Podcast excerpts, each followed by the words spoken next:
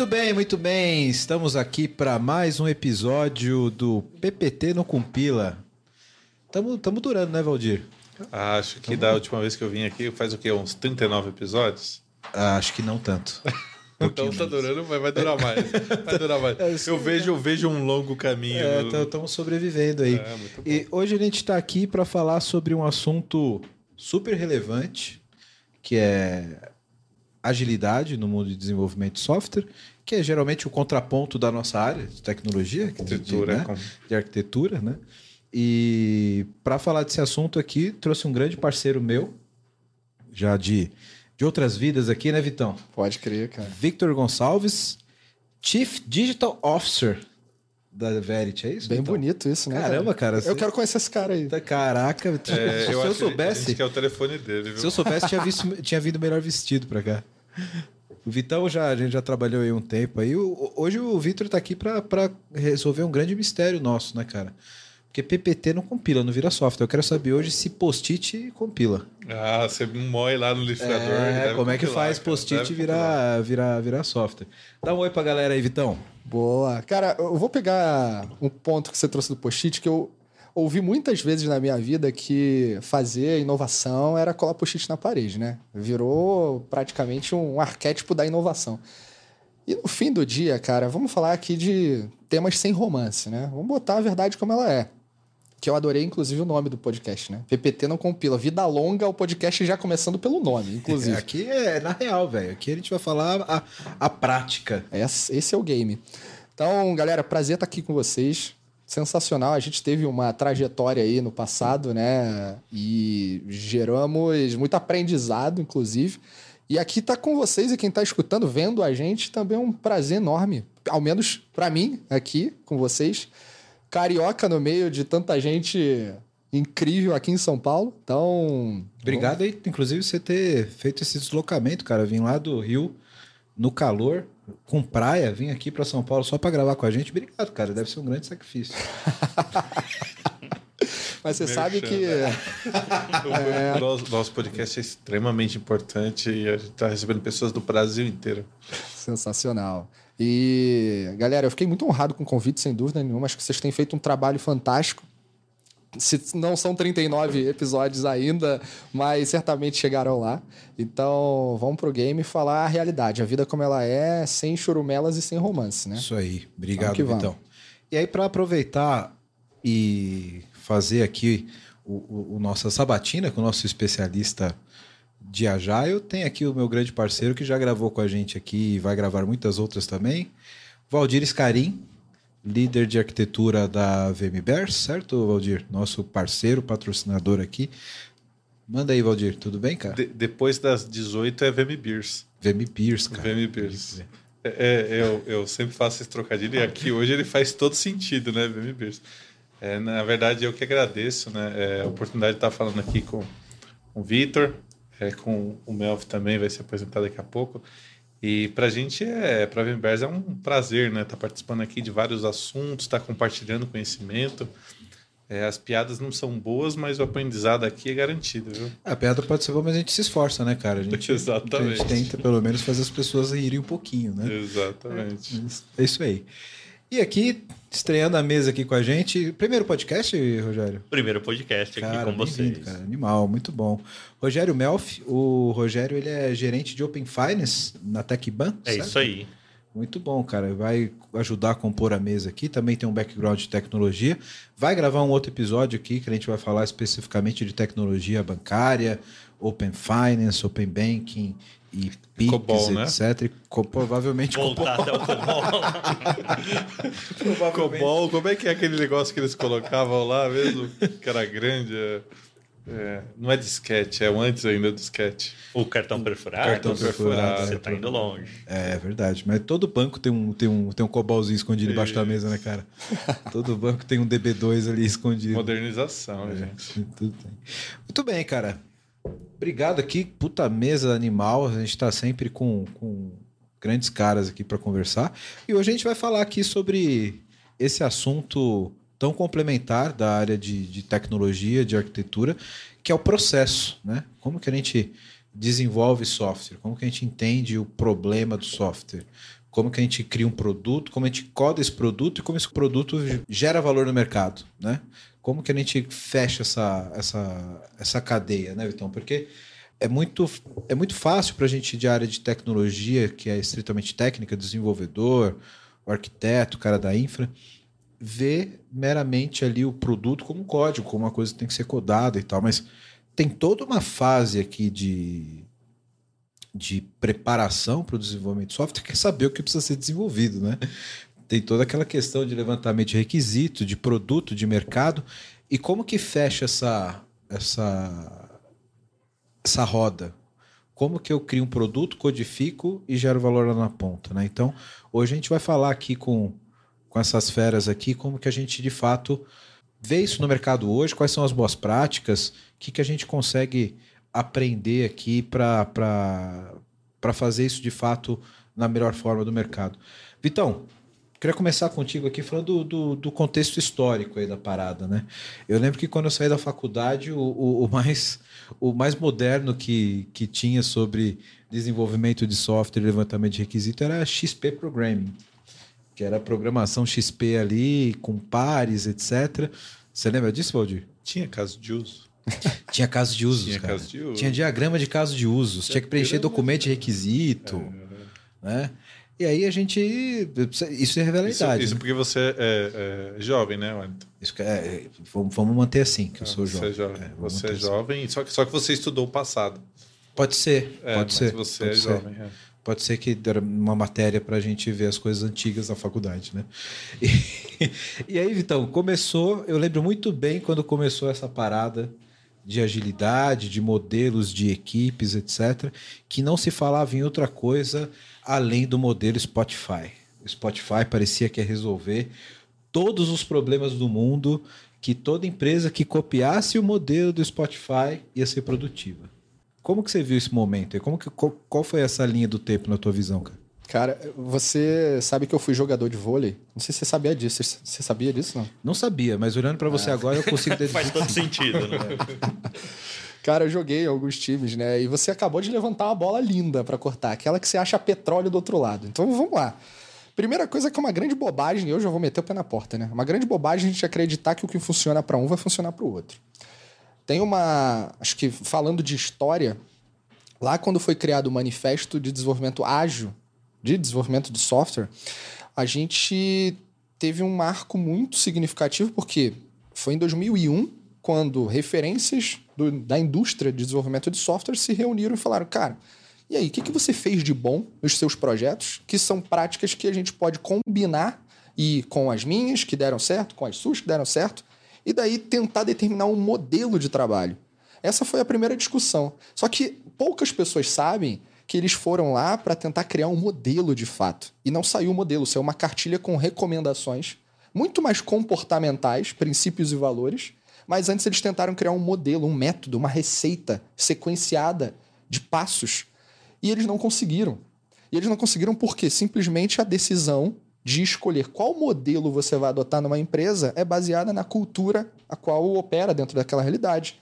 Então, e o modelo de negócios daquela empresa? Né? Você pensa no Spotify, cara, é uma empresa de produto. Agora, quantas empresas de produto reais existem no mundo no momento que a gente está gravando?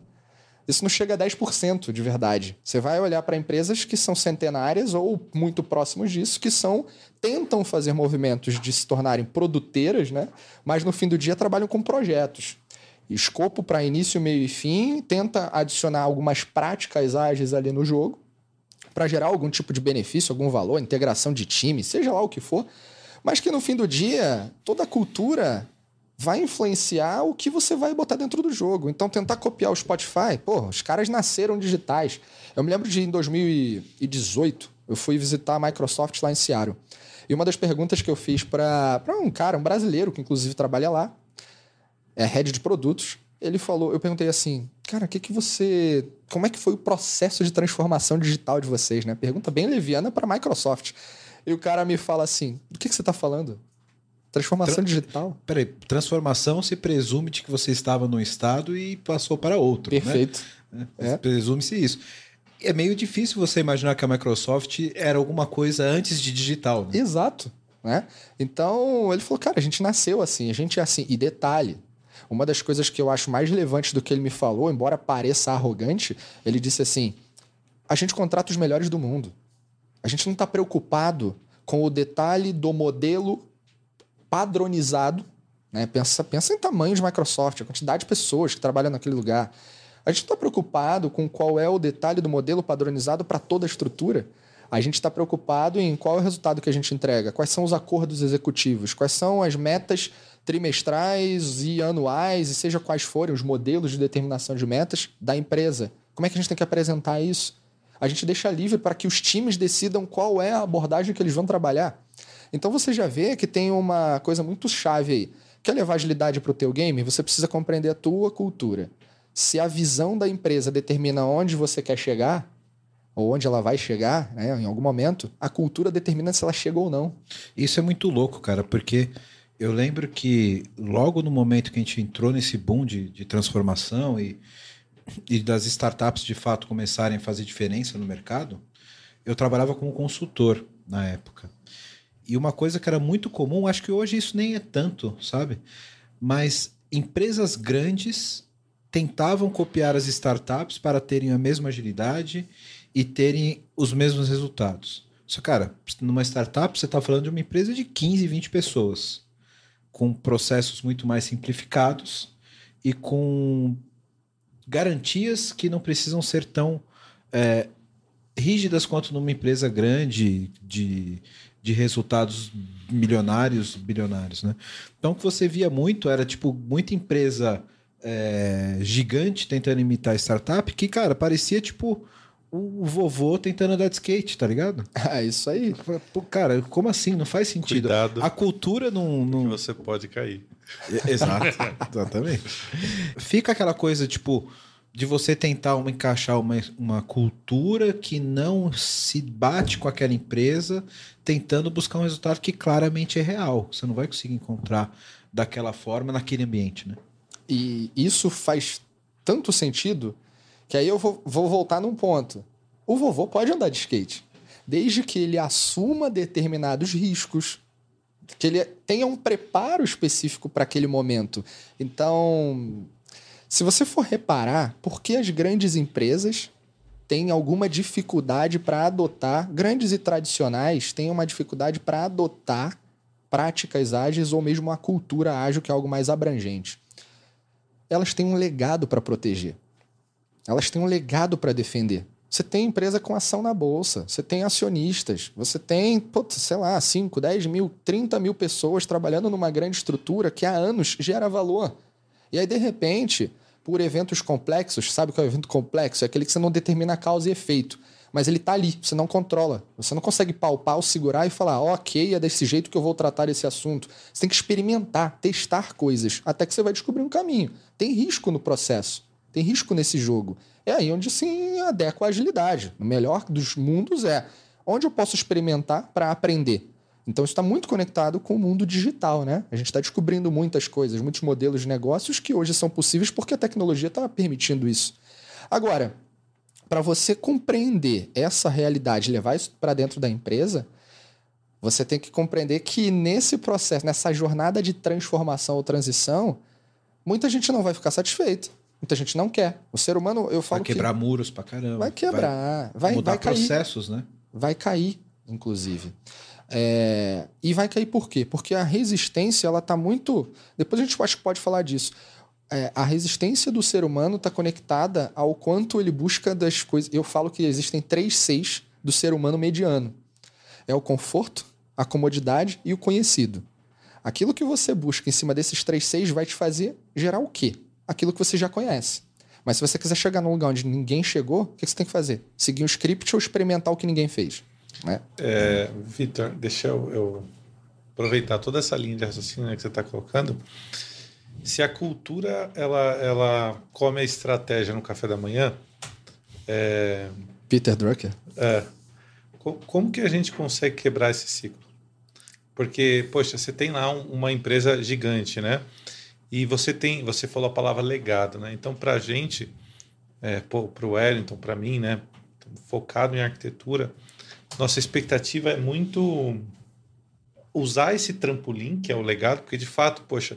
Só, tá... só, complementando, quando ele fala legado, não é só legado técnico, mas não. é o legado da própria da companhia, empresa. né? A Exatamente. da empresa. Né? Você pega aí o, o, o, legado, mas é, assim, não é só, mas também, né? Então, assim, você tem um legado Isso. de conhecimento das pessoas, você tem a cultura que essas pessoas produziram, você tem o, o depois tem aquela piada que eu sempre falo, né? Pô, se, se o mundo. É, o mundo só foi construído em sete dias porque não tinha legado, né? É, mas assim, se você, você tinha. Nem tudo... Gemude, imagina. Gemude é bom. Sensacional. Então, como é que você bate tudo isso no, no liquidificador, né? É, para poder. Bom, preciso dar um choque de realidade nessa galera, né?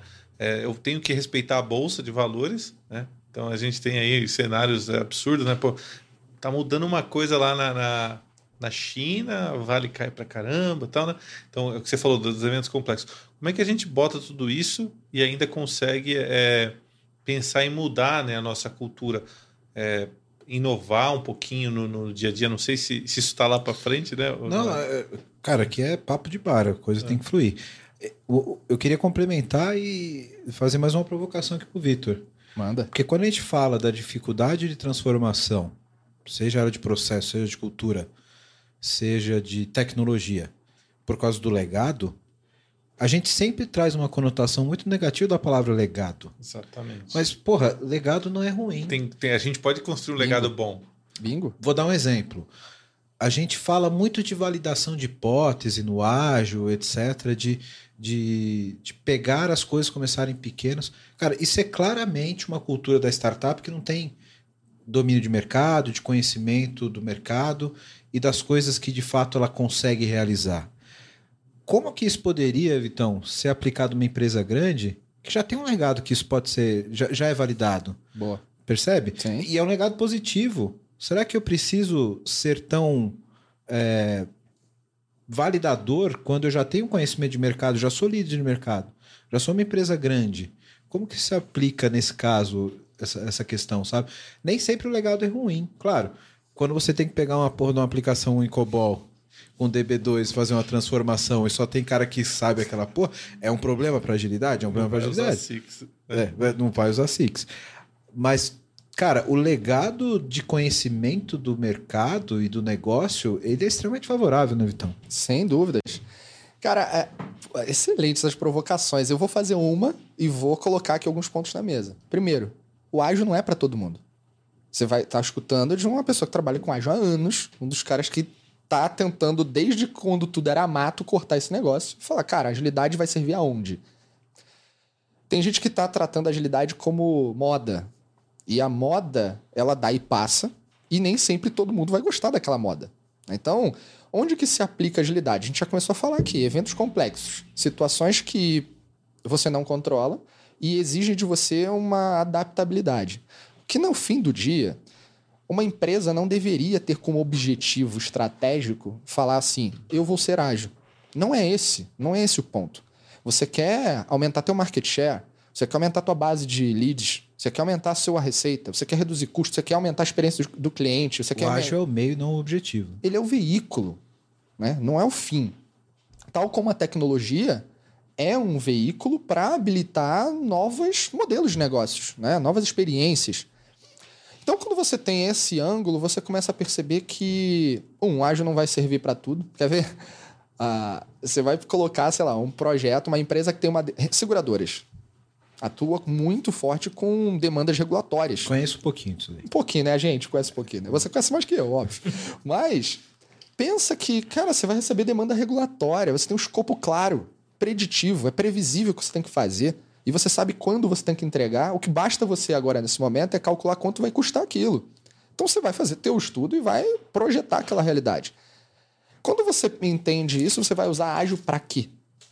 Se você não tem espaço para discovery, para descobrir coisas, para experimentar, no máximo que você pode adotar são práticas ágeis, ferramentas ali ou rituais que vão trazer entre um time mais relacionamento, colaboração, mais transparência. Eu, eu, não, queria, eu não queria encerrar o assunto agora de, do, do fit, do ágil, acho que dá para explorar mais, mas eu queria deixar aqui um, uma nota para a gente falar depois. Essa diferença do A cultura ágil e das práticas Boa, ágeis. isso é fundamental. Porque isso é um ponto interessante. Você falou do, da cultura ágil, de eu ter aquela questão de ter o discovery, de eu ter a experimentação, de eu ter a validação, que tem tudo a ver com uma empresa que está começando no mercado, etc. Mas eu posso ter um projeto tecnológico, por exemplo, que vai implementar um regulatório e ter um Scrum. Tem um Scrum, pode, Né? Exato. E, e- e como que a gente diferencia isso? Mas continua teu raciocínio. Eu só queria deixar isso marcado aqui, porque eu, eu acho que isso é um ponto importante para a gente desmistificar. Porque tem muita gente que acha que o Scrum, tô usando o Scrum, tô ágil, não- e, e não é o caso. Você está tendo só um método de divisão de tarefas, né? E tem muita gente que está fazendo discovery a vida inteira e não consegue compor, compor um produto final e também acha que está sendo ágil. Como que equaliza essa porra toda, É. entendeu, Vitão? Não, vamos falar desse ponto. Então, vamos focar no, no ponto inicial. Eu tenho uma organização que, para alcançar seus objetivos estratégicos, então repara, você tem que ter um plano estratégico que mira, é, tem direcionadores importantes para você alcançar. O veículo é a agilidade e qualquer outra coisa complementar a isso. Bate no liquidificador e vamos. Só que a gente sabe que vai ter dificuldade cultural. Como é que a gente organiza o tabuleiro de xadrez para que a empresa utilize o melhor do que a agilidade pode oferecer? Tem alguns anos que a gente começa a falar, já, come- já fala sobre organizações ambidestras, né? Então, são organizações que mantêm uma estrutura estratégica, uma estrutura de operação a lá, é, run the business, segue o baile. Faz como você já faz as coisas. Porque elas te garantem resultado. Você está sofrendo, a perna está amputada ou você está com um arranhão na testa? Cara, se a perna está amputada é outro caminho, porque você vai ter duas coisas aí na vida. Ou você muda pela dor, ou você muda pelo amor. As organizações que querem fazer um processo de transformação cadenciado, não é a perna que está amputada, não é a mudança pela dor, é pelo amor. Então vamos fazer um plano de transformação. Aí cabe o seguinte: você não muda pessoas. Porque isso é um ponto importante. Para trabalhar com agilidade, você tem que entender de gente, de como a pessoa, através das suas crenças e valores, toma decisões. Porque você imagina, o cara sai de um cursinho de Scrum, uma certificação, aliás, na nossa área, o cara tem, tem gente com 10, 15 certificações. Cara, eu abro o chega no LinkedIn, game, é só isso. Não, e bota tudo que é nome que você nem imagina o que significa Tem aquilo. o nome do cara e cinco frases, cinco siglas, assim. É. Caralho, velho. O que esse cara faz? Mas não, Esse- é, será que esse é o sobrenome dele? É, eu sei, cara. PMP, blá, blá, um monte Nossa, de coisa. muito, muito prazer, senhor PMP. Cara, tu sabe o que eu falo? Aliás, isso é uma coisa importante. Eu não contrato pessoas pela escolinha de futebol onde elas treinaram. Porque onde ela treinou não significa que ela é capaz de, no campo, no game, jogar. É, Isso é um negócio importante. Aí o cara tem milhões de certificados, mas ele não consegue falar, dar um treinamento, fazer algo inspirador. Que tem isso, cara. O ser humano se inspira através de exemplos. A gente vê isso na história, longa história da humanidade, é assim, né? Então, se tu quer construir um processo de transformação, a primeira coisa que você tem que entender é: você não muda pessoas. Você muda um cenário, um ambiente. E esse ambiente estimula essas pessoas a tomarem a decisão se elas querem dar esse passo ou não. Mas o problema é que normalmente esse cenário, esse ambiente é composto por pessoas que não querem mudar esse cenário, né? Natural. Natural. Só que aí, é, pensa assim: sabe, casamento, quando você tem uma festa de casamento, e aí normalmente tem um DJ ou uma banda, e vai abrir a pista em um dado momento na festa. E são poucos os primeiros corajosos que vão pra pista, normalmente. Quando tu chega no final da festa, cara, tá todo mundo bêbado de um lado pro outro dançando. Ou não precisa estar bêbado, mas tá alegre, cara, tá feliz. E tá todo mundo curtindo. e lá no Contagia, início. né? É, e lá no início eu falava assim: eu vou levantar pra dançar, que isso? E lá no final tá mandando velocidade 6 do Creu, tá ligado? Então quando você vê isso, é um movimento. A transformação dentro de uma organização é um movimento, não é somente um projeto de transformação. Você tem que ter pessoas capazes de inspirar novos comportamentos. Você não muda uma organização tentando mudar a crença e os valores das pessoas. Se tu virar e falar assim, ó, faz desse jeito que assim é melhor. Cara, sabe o que você está dando? Um soco naquilo que é mais importante e muitas vezes o indivíduo nem sabe, seus valores. Eu vou falar para você, faz desse jeito que assim é melhor? Não. É você fazer, por exemplo, mostrando resultados. E aí o que onde eu conecto com a organização ambidestra que eu estava falando antes. Uma boa, a maior parcela da organização segue o jogo como ele já existe. Só que você vai selecionar um núcleo altamente enxuto. Aí vamos pensar no Lean.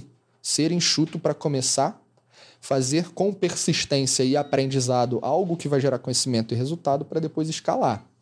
A mudança é um conjunto de muitos pequenos, simples, muitos pequenos fáceis. Não é um porradão de uma vez que tu muda tudo. Não é assim que funciona. Então, se você quiser trabalhar a transformação cultural da empresa, tenha um núcleo maior que continua fazendo o que já faz e um núcleo de pessoas que tenham, tenham um pacto maior com esses valores da agilidade, com a capacidade de serem adaptativos, de serem resilientes ao passo que o backlog mudou, amigo. No meio de uma sprint, sei lá. E aí tu vai falar, pô, já mudou, esse PO é um saco, não sei o quê, ninguém sabe o que quer. Porra, aí você não, você não tá pactuando com os princípios e os valores. Tá querendo seguir um ritual ferramental e ponto. Mas não, você tem que ter crença. Vitão. E nem todo mundo vai ter, é o que você falou. Então você tem que identificar, ter a sagacidade para identificar quem são os primeiros, qual é a iniciativa. É meio que fazer um checklist de o quanto estou ready para começar um movimento de agilidade com um time pequeno, enxuto, mas que ele vai ter a oportunidade de, no processo que ele vai rodar, aprender. E isso vai, vai por conta de aprender, ele vai errar. Né? É parte do jogo. Então tem um investimento que é de risco. Esse é o movimento mais correto, porque a partir do momento que você gera um resultado ali, mostra com KPIs. Porque, cara, falar de squad é muito bonito, né? Todo mundo fala. Mas squad é um empreendimento que é uma organização empreendedora que, através de indicadores, gera valor. Quais são os indicadores de squad? Quem tem efetivamente isso? Um ponto eu quero falar de indicadores também, cara. Isso é, isso é uma metralhadora, velho. Isso aqui vai, vai. Ô, produção, isso aqui vai até meia-noite hoje, tá? Segura aí. Quero levantar é, um ponto aí depois. É, e eu queria, eu queria, inclusive, pedir para a, a, participação do Melf aqui, porque também é do mercado financeiro, sabe? Dessa questão da dificuldade de cultura, etc. Já passando a bola para você colocar o ponto, tá, Melf? Mas. Mas tranquilo. É, é eu, eu, queria, ter, eu queria desmistificar um ponto, Vitão para mim fica claro quando você explica isso que existem duas visões sobre o ágil. Eu acho que eu conheço pessoas inúmeras que pensam dos dois grupos diferentes. Uma que vê de fato o ágil como uma forma diferente de pensar, pensando em transformação. E aí você tem que pensar. Isso envolve muito mais coisas, como você pensar diferente a respeito de um produto, como você evoluir o negócio de forma incremental e etc. E que eu acho, na minha opinião, é a forma mais correta de você pensar sobre o assunto. E existem também aquelas pessoas que pensam no ágil como meramente um processo de otimizar o trabalho. Eficiência operacional. Eficiência operacional. Então, ao invés de eu especificar e mandar o cara desenvolver de uma vez, eu vou colocar post-it, tarefinha por tarefinha para ele, e vou mudar a minha operação mas não necessariamente eu vou mudar a minha visão sobre o produto ou sobre o que eu quero. Isso vai muito com o que a gente falou antes, né, de do que é uma prática ágil e do que é de fato a cultura ágil, né? Quero falar com você agora que ainda não conhece a Clever. Clever é uma empresa que já tem mais de 3 milhões de usuários em 30 países com 30 idiomas diferentes e que tem trazido soluções em blockchain, criptomoedas e ativos digitais. O objetivo da Clever é te dar liberdade financeira para operar nesse mercado de cripto. Então, se você acredita nisso, se você acredita nessa liberdade, você já pensa como a Clever, vai conhecer os caras, é clever.io. Estão contratando também pessoal para trabalhar com cripto, com blockchain. Então, se você tem interesse, se você tem conhecimento nessa área, procura a Clever Clever. Se você gosta de criptomoedas, se você opera no mercado, você precisa conhecer a Clever, precisa conhecer as soluções da Clever. O endereço está aqui embaixo no vídeo. Para quem não está no YouTube, é clever.io. Vai lá, vai conhecer que realmente é um mercado sensacional. Passando até a palavra para você, Melf, você que está envolvido aí com novas formas de, de, de, de pagamentos e você deve estar tá quebrando paradigmas pra caralho no mundo financeiro aí. Como que você vê essa questão de, de cultura aí para onde você está andando, cara? Não, legal, legal. Eu vou, vou te responder, mas antes vou colocar aqui, jogar um pouco a bola para ele, que o que eu estava pensando assim, quando você colocou, né? O ágil acaba sendo mais uma cultura do que realmente as práticas lá, o dia a dia. E daí você colocou da demanda regulatória. Um time propriamente ágil, uma empresa, quando ela está pensando em ágil, pode vir uma demanda regulatória e daí ela vai enxergar muito mais do que tarefas para executar, oportunidades ali, para realmente cumprir os objetivos daquela companhia. Então, sei lá, criar novos produtos, novas soluções. Então é isso que eu queria validar com você. Queria que você, você falasse um pouquinho disso, de, putz, é isso. Mesmo uma companhia engessada, que segue uma regulação, que, sei lá, é normal, SUSEP, Bacen, enfim, quando vem uma nova regulação e ela é realmente tem uma cultura ágil, ela vê novas oportunidades, ela vê como ela pode criar um outro produto ou melhorar o produto dela, em vez de simplesmente pegar e, putz, mais tarefa para fazer e vamos fazer hora extra, sei lá. Então eu queria validar contigo, queria que você falasse um pouquinho disso e daí eu respondo aí. Cara, essa provocação é sensacional. Agora, quando a gente está falando disso, a gente não está mais falando de agilidade. A gente começa a falar sobre a estratégia da empresa para se posicionar num futuro em que é, aí é inovação. É pensar assim: quanto do meu faturamento em 2027, por exemplo, vai ser representado por produtos ou serviços que eu criei nos últimos três anos? Isso é discussão altamente estratégica. É você virar. A gente está aqui agora gravando, vou datar o nosso episódio, né? A gente está falando de 2021. Aí a gente fala assim: sou uma empresa altamente inovadora e eu quero que em 2022 40% da minha receita seja venha de produtos que eu criei entre 2019 e 2021, cara. E aí? O que, que você precisa fazer nesse cenário? Ter uma mentalidade e práticas, métodos e cultura, né? A cultura é o somatório disso tudo, que enxergue a oportunidade mesmo quando uma demanda for regulatória, mas aí você tem que separar bem as coisas, porque se você recebe uma demanda do Bacen, da SUSEP, ou seja, de quem for, e você não cumprir com aquilo que é exigido, você vai ser multado. Provavelmente. Né? Na SUSEP você vai ser multado. E não, é... tenha, não tenha dúvida. Pois é. Você tem um mínimo a entregar lá. É, tem um mínimo. Agora, o quanto você, por conta desse teu objetivo estratégico maior, está disposto a dar um gás a mais e talvez descobrir algo diferente e inserir no teu portfólio. Cara, isso é estratégico. Aí o que, que você faz? Vou usar agilidade para cobrir esse pedacinho. Vou experimentar. Cara, processo básico: discovery, delivery e mensuração, e measure, né? Basicamente. Só que para você fazer isso, vai te exigir alocação de pessoas, vai te exigir né, tempo, dinheiro. Quanto você está disposto a isso? É da estratégia da empresa. Se o cara falar, eu sou ágil porque eu tenho método, não é suficiente para tomar essa postura.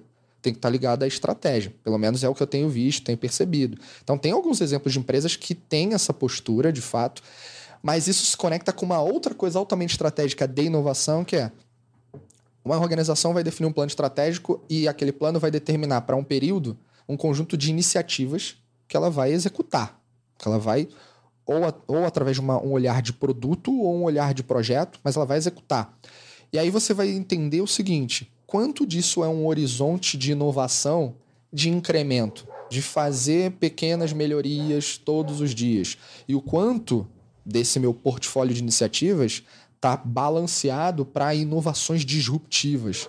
Aí a gente vai cair lá nos três horizontes de inovação da McKinsey, que o Steve Blank falou que morreu, e tem um monte de polêmica nisso. Mas, cara, H1, incrementos leves.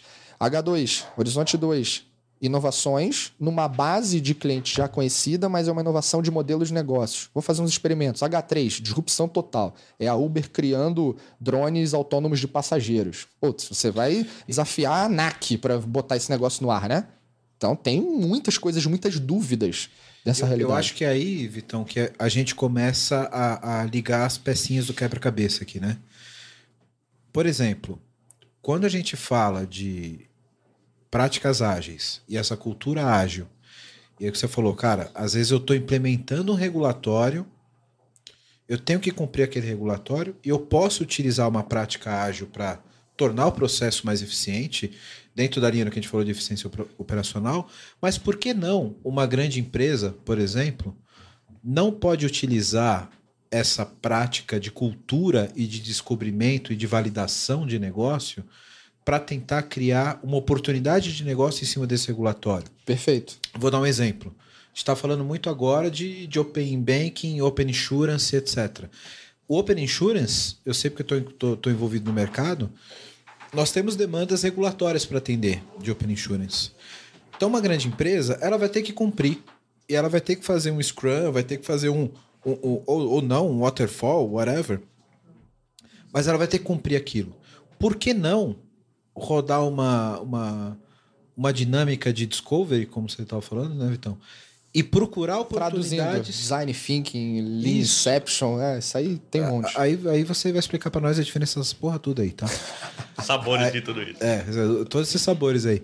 Mas por que não trabalhar isso para encontrar novos modelos de negócio?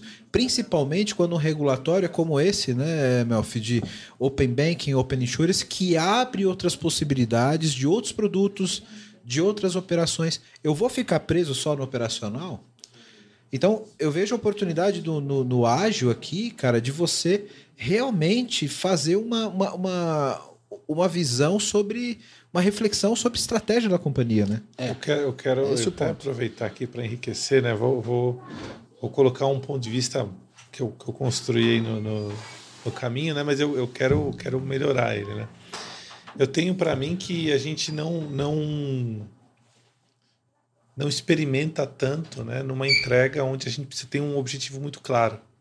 A gente tá, a gente dá mais foco para o objetivo claro do que na experimentação, na construção de algo, né?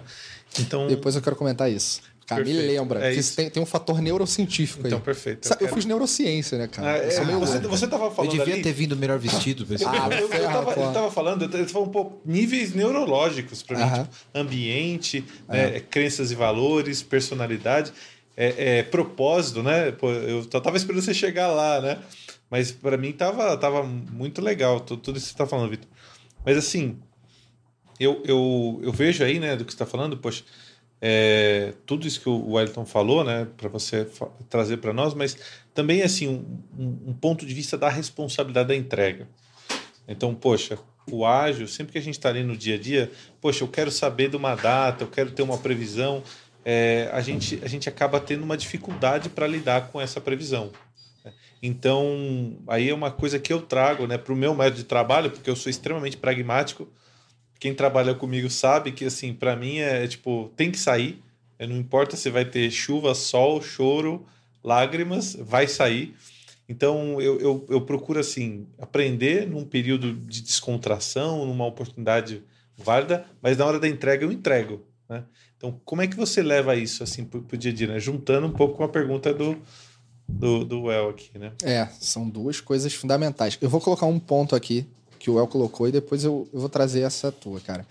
É, primeiro que a agilidade no início ela pode parecer cara para a organização. Que para para pensar, você vai ter um conjunto, um, um time, né, pessoas que vão trabalhar focadas, teoricamente é isso, focadas, não tem multitask. Primeiro que pela neurociência, multitask não existe, exceto para as mulheres que têm o cérebro melhor que o nosso em várias coisas, isso é verdade. Posso provar.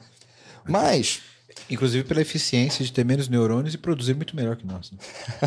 Olha o cara trazendo aí já informações. Mas é, é biologicamente nós temos mais neurônios. É. Porém, é, para mim, a eficiência do cérebro feminino é muito melhor do que o nosso. É, o cérebro, curiosidade, o cérebro feminino consegue captar de 6 a 9 estímulos simultâneos em um ambiente. E eu tô falando de estímulos, seja eles de olfativos, táteis, seja quais forem, Enquanto que o masculino, 5 é a nossa tampa, né? Eu não consigo prestar atenção na televisão e na cerveja ao mesmo tempo, derruba a cerveja. é, eu fico feliz quando eu presto atenção em um e consigo absorver aquele o conteúdo como um todo, né? Então... Sensacional. Obviamente a gente está aqui generalizando, né? Mas voltando, cara. É, uma equipe altamente focada, dedicada a uma empreitada, custa dinheiro, cara. A gente está acostumado com alocação part-time, compartilhamento frase clássica de empresas não culturar, não que não tem uma visão digital ainda é vamos compartilhar recurso. Recurso, né? O cara fala recurso. Chamou de recurso, já fudeu. Já, já fudeu, é. Pois é. Mas. E isso tem um fator psicológico também. Você tá cara, eu também fiz psicologia. Você tá compa... Caralho. Você, é, fiz psicologia social. A parada é maneira, cara. O negócio do recurso. Você tá comparando, tipo, o funcionário com a, a máquina. Com CPU. É, é com o é, CPU, é cara, memória. É, e aí, quando você pensa que pessoas são recursos e elas são ferramentas ou parafusos, tudo é prego, tudo é martelo, né? Você vai bater uma coisa vai servir? Não vai. Aí volta lá na questão do modelo Spotify serve para todo mundo? Não. Primeira coisa, não, não vai servir para você. Provavelmente. Mas voltando, cara. O time Scrum, ou um time ágil, né, seja qual for, ele no início tem, a tem grande possibilidade de ser caro, não somente pela alocação dedicada, mas principalmente porque as pessoas vão adotar um novo modelo de trabalho que, no mínimo, vai exigir alguma capacitação, e quando você sai da capacitação, você acha que sabe, mas chegou na prática, você fala, fudeu, não sei nada do que eu tô vendo aqui. Porque você vai precisar de quilometragem. É igual, pô, fazer autoescola. Você sai lá preparado para dirigir numa serra neblina à noite sem iluminação pública? Você não sai, talvez, tão seguro. Você vai ganhando a segurança com o tempo. Tudo com o tempo. Acho que pra tudo, né? Pra tudo na vida. E é, o tempo não é tipo uma é. semana, duas semanas, são anos, pô. Pra você aprender é. a dirigir e ficar tranquilo, né? É. Tá falando de Sim. anos, pô. Na e a mesma técnica, coisa... a gente passa muito por, por isso. Tipo, de você pode ter uma puta formação, ter uma puta bagagem técnica, mas se você não tem o, o, o traquejo da, da parada do, do dia a dia, de você identificar os problemas e conseguir aplicar o que você aprendeu, é a mesma coisa, cara. Você precisa de estrada, precisa é de experiência. No, no Rio o pessoal fala macete, não é? Nossa, macete. Eu sou carioca, eu não escuto a palavra macete, macete há um, tempo, então, cara. Em São Paulo, falta. Foi só a UF, a Unidade ele, Federativa. Ele, ele falou carioca de novo, ele tá, tá pedindo pra fazer a piadinha, cara. Não, fica à vontade, cara. Mas, ó. É... E por que vai ser caro? Porque as primeiras sprints, teoricamente, vão ser uma porcaria. Isso é uma merda, cara. O time não vai conseguir entregar, talvez, de cara alguma coisa. Uma sprint vai liberar um entregável, um potencial. Todo mundo tá aprendendo? Tá aprendendo. Aí vem a segunda sprint. Se você estiver querendo rodar coisa bonita, né? Conforme o script básico de rituais, vai rodar? Ah, não vai conseguir entregar na segunda. Aí na terceira tem alguma coisinha um pouco melhor. Você não sabe nem medir, sei lá, a satisfação do cliente ainda. Sabe que nem tá ligado a um método ágil, você está falando de experiência do cliente, NPS, Net Promoter Score. Aí você começa a dar complexidade e tornar mais difícil todo o jogo. Vai chegar na quinta sprint, tu começa a gerar algum valor, algum resultado. Aí você olha para isso, os gestores em nível executivo, depois de cinco sprints, pensa. Cada sprint gera, vamos pensar por baixo, duas semanas. Passou é, dez semanas na brincadeira.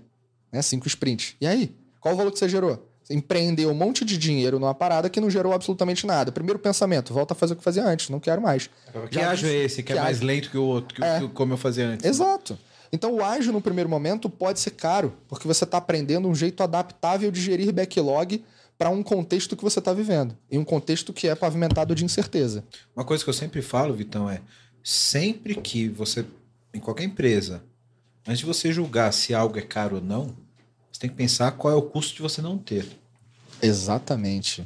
Então, Boa. Porra, você tá muito sábio, muito filósofo, cara. Vê, cara. Nossa é. senhora. Acho que é o microfone. O microfone deixa Aí esse fone bonito aí, cara. Você vê? Deve ser. Porra. Então, porra, beleza. Ágil é caro. Mas e, e, e, o custo de eu não ser ágil? Exato. Aí é. O ágil é exponencial, é concorda? Certo. Eu, porque a, a, a, minha curva de aprendizado ela vai chegar no platô onde eu vou de, de fato ser ágil. Concorda? Então é, eu, tenho, eu, tenho, eu, tenho, um período ali que eu vou sofrer um pouco. Ah. E eu vou ter que investir. Mas lá na frente, eu vou ter um, um, uma, um, um platô de agilidade que vai compensar esse meu investimento e que vai superar o, possivelmente o meu custo de nunca ter feito isso e continuar fazendo as coisas como sempre foram. Né? Cara, a gente coloca isso numa equação. Você consegue montar uma fórmula matemática. Você olha que eu não sou bom em matemática. Eu tenho falado isso, inclusive, constantemente. Você fez psicologia, né? É, é verdade. Tudo né? que é humanas ele fez, né? Mas, cara, isso é uma equação. Porque se você for parar para ver, a mudança tem um custo financeiro, mas tem um custo emocional. Sim. Que é né? é grande pra caralho. Que é grande. E uh, ela é, isso tudo pode ser superado se você tiver uma percepção maior de benefícios, visão de longo prazo, quantidade de pessoas influenciando, porque esse custo no primeiro momento parece ser maior. Parece. Em médio e curto prazo, você começa a positivar valor né, antes. Que a gente fala, cara, a agilidade, o grande benefício, um dos grandes, é reduzir o time to market. Quanto você consegue botar produto na rua mais cedo, ao invés de trabalhar com longos projetos que vão talvez nunca serem validados. E você, quando botar o bloco na rua, fala, pô, o carnaval já passou, maluco não é mais isso que eu quero. Então a, a ideia central é se permitir um modelo de experimentação, um modelo de validação de hipóteses, um modelo de testes. E aí ele só vai parar de pé se você tiver lideranças que compreendam esse cenário e impulsam, permitam essa realidade. Aí a gente vai cair no cenário de segurança psicológica. Porque muitas pessoas não querem, dentro de uma organização, adotarem uma postura ágil? De falar, putz, eu tenho aqui, ó, meu backlog é esse, isso que eu tenho que fazer. Aí teve uma dinâmica de mercado que você percebeu uma oportunidade e falou, olha, é hora da gente mudar o backlog. Próximo sprint, ao invés de fazer isso que a gente planejou, vamos fazer tal coisa. Hum, traz, sabe? Muda a priorização. Tem gente que não, não consegue se sentir confortável com isso, mesmo porque tem um fator histórico da vida do ser humano. A gente foi treinado para seguir um script associado a estuda, porque seu pai mandou, sua mãe mandou. Aí quando você estudar, seja bom aluno. Sai daquela realidade e vai para uma boa universidade. Mantenha um CR alto para você ser chamado para uma boa empresa. Naquela boa empresa, trabalhe, trabalhe, trabalhe, fazendo o plano de carreira que ela propõe para você chegar no topo e um dia ter conforto.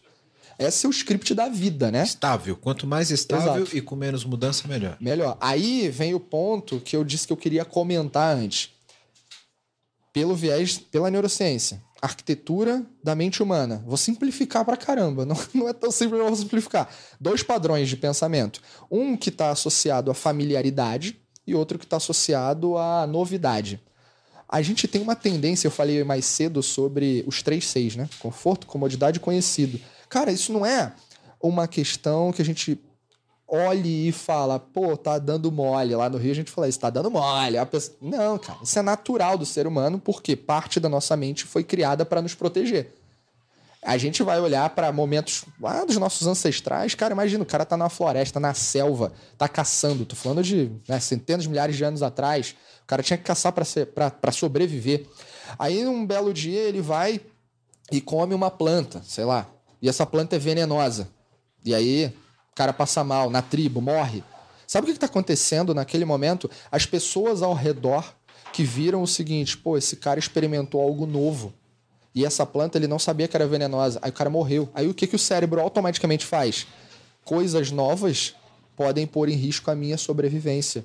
E o cérebro quer te proteger. Então ele vai colocar uma condição natural de bloqueio, resistência a novidades e vai operar no modo da familiaridade, porque é melhor para mim. Isso vai me garantir, no mínimo, a existência, o ar que eu respiro. Eu preciso disso.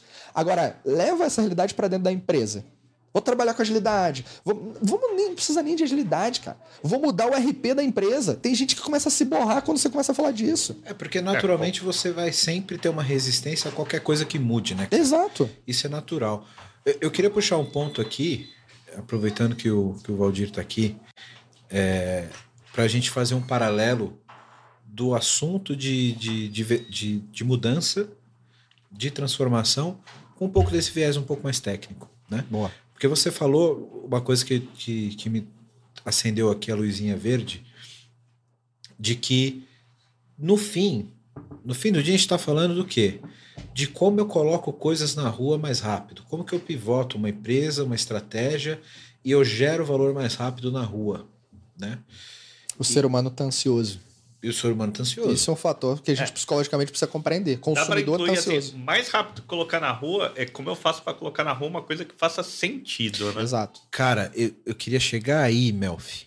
Aí, aí você ia mandar aquela frase do errar rápido, não, não é aprender rápido, né? Exatamente. Esses dias eu coloquei uma, uma frase no LinkedIn que é você ser ágil não é ser rápido.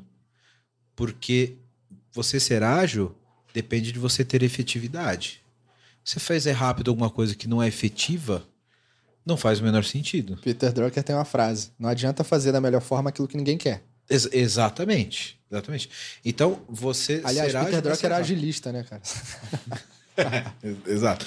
É, aí, o, o, o, ponto que eu queria, o paralelo que eu, queria, que eu queria fazer com tecnologia é se a gente tem essa questão de, de, de colocar as coisas rápido no mercado, no fim, eu, eu posso falar aqui, Vitão, de que o, no fim, uma metodologia ágil, uma cultura ágil, ela é mais sobre como eu tenho que definir o meu backlog do que como eu queimo esse backlog. Porque eu tenho que olhar o que, que eu estou definindo. Eu tenho que olhar. E, e, cara, é isso aqui que eu tenho que fazer. Meu backlog agora é esse. E ele pode ser dinâmico, porque eu preciso ter essa agilidade do que eu vou colocar no, no, no mercado e, e, eu preciso ter essa flexibilidade, que é diferente de eu pensar num produto pronto e ser o cenário que você falou. Eu termino o produto, ponho na rua, tá tarde para colocar esse produto. Esse produto já não serve. E aí, Valdir, como que eu faço um, um, um paralelo aqui com, com tecnologias? Só uma coisa para você fazer o um paralelo. É tão difícil fazer isso, a gestão de backlog, que muitas organizações criam gargalos através de papéis e responsabilidades. Elas não sabem que estão criando gargalos, mas no fim do dia estão. Porque elas não sabem ou têm medo de assumir os riscos de propor backlog. O que, que a gente tem hoje? PO, cara, cada mil, quantos são bons de verdade? É, cara, é o papel mais complexo que eu encontro, difícil de encontrar gente boa boa, preparado, com experiência, de assumir responsabilidade, na empoderado. Maior, na maior parte dos casos, você não vai encontrar a diferença entre o PO e o Scrum Master. Ah, e aí você cria um outro papel, PM, o Product Manager. E aí o Product Manager tem um monte de gente que acha que, é, cara, é lenda, né? O que, que, que, faz o PO, o que, que faz o PM, um é chefe do outro. Aí começa a inventar um monte de histórias, aí começa a criar uma outra disciplina, produto, que bebe da agilidade, para ter uma cultura de produto. A gente não começa a falar mais, não fala mais de cultura ágil. Cultura ágil é entregas incrementais com gestão de backlog. Mas quem impulsiona a gestão de backlog com dados? Cultura de produto. Você vai usar lá métricas do funil de growth hacking, por exemplo. Aí tu vai falar, cara, aquisição, atração. Você vai começar a falar de retenção, recomendação, são métricas que agilidade não é. Cara, pergunta ali o agilista ali da esquina se ele sabe o que é isso. Não. Mas pergunta o produteiro. Cara, é minha vida. Cara, Aí você começa a combinar coisas. São faces do mesmo cubo, né? É, exato. A gente está trabalhando a mesma coisa. É. Só que são, são maneiras de ver diferente. De repente, o, são o cara que é o produtista, cara, ele está olhando para o mercado, um pouco, tem uma, uma, uma, uma, questão um pouco mais mercadológica do que é. operacional, né? É, é. Mas aí o ponto que eu queria é puxar aqui com o Valdir para ele complementar é eu acho muito interessante o quanto essa visão de agilidade, de geração de valor, porque no fundo aqui a gente está falando de geração de valor. Como gerar valor mais rápido. Exato. Né? Como eu coloco o valor na rua mais rápido. Quando a gente fala de tecnologia, a gente vê que a tecnologia passou por uma transformação para habilitar isso. Eu, eu acho que eu vou parafrasear aqui o, o, o Vitor, né? lá no começo. Lá. Eu não jogo vôlei, né? não, jogo, não, jogo, não sou bom de basquete, né? Acho que eu vou dar essa cortada aí, olha. Ó, porque eh, eh, só deixa eu levantar ainda mais a bola para você é. cortar. Quando, pra, porque para mim é muito aderente, Valdir e, e Vitão. Quando você fala de que no modelo não ágil, eu tenho que pensar no produto completo e eu posso perder o tempo de colocar na rua, eu olho para a tecnologia e para arquitetura, eu vejo esse cara fazendo um monolito e eu vejo uma arquitetura baseada em microserviços incrementais que habilita justamente esse ponto que o Vitão falou, de você ter uma, uma visão mais incremental, que você gera valor aos poucos e que para que isso aconteça, a tecnologia ela tem que ser granular o suficiente e tem que ser flexível o suficiente para o PO fazer isso. Exato. Para poder pivotar. Senão, imagina, o PO falou, cara, puta, Fizemos é, isso daqui no, e não rolou. Né? Precisamos pivotar e fudeu, você tem que desmontar seu monolito. Você, você respondeu tudo já, na verdade, né, Well? Porque na, é, até a gente, a gente fala disso de várias formas distintas, né? A gente hoje estava falando sobre Architecture Cornerstone, né? sobre princípios de arquitetura. É, como é que a gente organiza essa visão é, do todo, né? Para que o time, time tenha essa a mesma cultura, né? Então, o Victor falou muito de cultura aqui. E a gente, é, como é que a gente compartilha cultura? É, então, legal, a gente, a gente fala um pouco de princípios, né? Então, a gente fala princípios de arquitetura, negócio, tecnologia, é, multi-experiência. Mas um, eu acho que o, o que responde 100% assim da tua visão, né? É, como é que a gente, a gente prioriza as coisas, né? Então, a arquitetura dá essa visão, é, acho que é responsabilidade do, do arquiteto. Então, o Victor também falou do PO, do PM, né? É, eu vejo muito como uma tríade, né? A gente tem o, o VSM, o PM e o arquiteto trabalhando, em, trabalhando junto. A gente falou um pouco disso no, no, no primeiro episódio, né? É, a responsabilidade de cada um. Então, o arquiteto ele precisa olhar para a arquitetura intencional, ter essa visão de futuro, né? separar os componentes. E aí você já usou a palavra né? microserviço. Microserviço não é só uma uma caixinha pequena que a gente faz para poder fazer deploy rápido, né? Na verdade, ele tem uma missão por trás.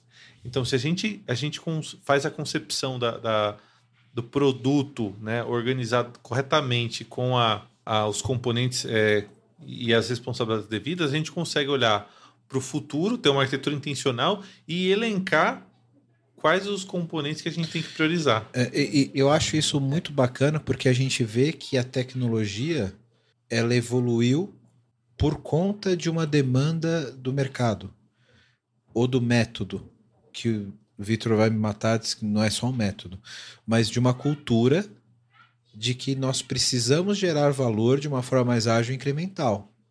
Porque estava muito confortável para a gente escrever monolito. É, você, você é vai lá, bom, faz certo? aquela documentação gigantesca, né? E aí, aí espera, e, e, aí coloca a culpa no negócio. Ó. Enquanto você Isso. não terminar de, de especifica o código que você especificou é. e tá, tá é, maravilha. Então, é, é, é, nessa linha, porque quando o negócio começa a trazer picado para você, você precisa começar a gerar código picado, microserviços, Exato. que sejam testáveis, porque eles vão mudar, então você precisa fazer componentes que testam ele, automatizado. Precisa colocar uma esteira de DevOps, enfim, porque precisa eles precisam... usar princípios, né, para você poder deixar eles flexíveis e acopláveis, né? Então, poxa, você estava ali fazendo um software, pô, eu tô fazendo a primeira parte dele. Como é que eu entrego com a segunda parte? Daí vem os padrões de, de tecnologia, Isso. de arquitetura, e, né? REST, eventos. E de repente a gente tem uma estrutura onde você tem um PO que cuida de uma parte do negócio, tem um outro PO que cuida de um outro aspecto do negócio. E eles não, eles não podem, por demanda de mercado e de método e de agilidade, eles não podem sincronizar o deploy dos caras, entendeu? Eu não posso depender a minha entrega da tua, porque o negócio ele é, ele é dinâmico eu não posso deixar isso ser, ser vinculante, ser impeditivo. Então, eu acho, cara, eu, o que eu acho mágico nessa parada, que eu abri esse parênteses justamente para falar disso, é como a arquitetura e a tecnologia ela evoluiu para atender essa linha de raciocínio, que é, que é excelente. Então, se eu tenho um squad, um time com um PO que tem uma missão e que ele está trabalhando, olhando para aquele assunto, esse assunto, a tecnologia não pode depender de uma outra entrega de uma outra parte de negócio. E aí, toda essa arquitetura e essa infraestrutura que a gente trabalha de tecnologia para habilitar a agilidade faz todo sentido. E eu, eu quis trazer esse episódio para a gente falar aqui, apesar de ser um, um podcast que a gente fala de muito de tecnologia e de desenvolvimento, justamente para fazer esse paralelo, sabe? Porque quando a gente fala de desenvolvimento de software, das práticas que nós temos hoje, poucas pessoas conseguem fazer esse paralelo com o método que o Vitor falou aqui, de transformação, e, e, e, como essas coisas são habilitadores de transformação. Né? Imagina um, um PO lá, Vitão, que o cara tem que. Puta, galera, esse aspecto do negócio aqui, isso daqui desse produto precisa mudar desse jeito, porque uma determinada validação não funcionou. Vão ter que mudar. Ah, mas puta, janela de mudança a gente faz o deploy depois. é 15 dias depois. É. Gente... Ah, e aí? E detalhe: empresas de produto fazem liberação e produção direto, cara. É teste em produção, na veia. Aí tu fala, cara, aí você vai mexer com um monte de outros fatores que tem as suas complexidades. Então você vai precisar de práticas, de métodos, de ferramentas, do modelo mental, né? Vai precisar de tudo. É, e tem uma coisa, vocês estavam falando, hoje a gente, para suprir necessidades que a gente está descobrindo metodologicamente, né? Quando eu digo metodologicamente, é importante a gente pensar que tem ferramentas, tem processos, tem papéis e responsabilidades, tem indicadores, né? A gente vai falar de métricas depois. Mas pensa que novos papéis estão emergindo dia após dia, cara. Aí você tem agora uma visão. Você falou do VSM, cara. Velo Stream Manager. Pô, você abre. Você vai falar de Velo Stream Manager, que é, pra, em algumas empresas que são até maduras e tal, o cara não sabe o que é isso. E tudo bem, que talvez não precise, né? É onde entra o fato de que não dá para fazer o copy and paste. Ah, funciona lá no Spotify, vai funcionar para mim? Não, não necessariamente, né? Cada empresa tem a sua estrutura e necessidade. Mas tem o Squad Lead agora, tem o, o Tech Lead. Ô, ô, ô Victor, vou até aproveitar o Squad Lead. Qual é a diferença dele pro Scrum Master? Pois é, é esse é o ponto. É, eu vou. Eu não vou citar o nome da empresa aqui. Mas quem, quem já conhece a minha história sabe do que eu vou falar. Cara, tem uma empresa com que eu trabalhei há algum tempo que eu suprimi o papel do Scrum Master porque ele estava inflado, inchado, e abso fiz com que o Squad Lead, que tem uma orientação não somente de, de facilitador para práticas como design thinking, abordagens de design thinking, discovery e afins, mas que para facilitar dinâmicas ágeis, propriamente dos rituais do dia a dia, mas também tem uma visão técnica. Suprimir ali, porque estava inchado, cara. Para que eu vou ter um Scrum Master, vou ter uma pessoa com uma referência. Não estou falando que é um tech lead, sabe? Uma referência mais profundamente técnica. Mas alguém ficar no meio do caminho, um coordenador. Aí o que, o que aconteceu isso no mercado? De você eventualmente ter Tech Lead, Scrum, eh, Scrum Master, Squad Lead, aí tem o Agile Master, Agile Coach, Agile Deus, né? Por que, que tem isso? Porque você tem. Tem, tem o Super Saiyajin também. Super Saiyajin. ah, tem, sensacional. Tem o Super Saiyajin, tem o Superman. Esse é o Victor. Porra, não. não, é pastor da igreja da Bola de Neve, cara. Você já parou para ouvir a palavra do Agile hoje? Você faz isso Cara, mas você sabe que as organizações, isso é muito sério que a gente vai falar agora. Apesar de eu estar tá rindo aqui, as organizações adotaram ou tentaram adotar a agilidade desprezando uma das áreas mais importantes da empresa: gestão de pessoas. E aí o que acontece? Quando o movimento despreza o design organizacional, papéis. Quando você está falando de design organizacional, design funcional, você está falando de qual é a estrutura hierárquica que opera aqui? Vice-presidência, presidência, vice-presidência, diretoria, superintendência, gerência, quantas senioridades tem nessa bagaça. Aí você pega tudo isso e vai botar para funcionar como squad. Onde é que o coordenador vai. O que, que o coordenador vai fazer? Fudeu. Aí tu inventa papel. É. E aí você cria um monte de sombra, traz práticas ágeis, mas você não está sendo ágil. Por quê? Porque você está sendo caro. E a agilidade quer ser eficiente para produzir valor. Esse é o vovô andando de skate. que não se preparou. Que não se preparou, não pôs joelheira nem nada. E não, Esse e, cara e detalhe, vai levar tombo. Esse vai cair. E detalhe, ele não alongou. Ele não tá cuidando dos seus músculos, ele não tá se alimentando direito. Ele falou: não, vou subir no skate, cara. Qual a chance de você cair? É, Grande. Vambora, tá todo mundo andando de skate, eu vou andar também. É. Né? é. É o pensamento do o ágil porque todo mundo é, o ágil porque o objetivo é ser ágil. Aí tá errado. Eu ágil pelo ágil, né? É. E eu acho que também vale a pena a gente pensar o seguinte: não tem problema começar assim. Né? Mas tem que mudar, tem que evoluir. Até né? porque a maioria das pessoas, das empresas começaram assim. É, não tem problema Só nenhum. que tem um detalhe. Ah, hoje, hoje aconteceu uma coisa interessante. Fui visitar um cliente da gente e, e esse cliente começou agora um processo de transformação digital. É, uma, é um grupo com 63 empresas. É um grupo econômico gigantesco. Que dentro de uma das suas atividades é o maior da América Latina. Eles começaram o processo de transformação digital literalmente há Pode três falar meses. o nome se quiser, depois eu mando lá a proposta de patrocínio. Sensacional. três meses atrás começaram o processo de transformação.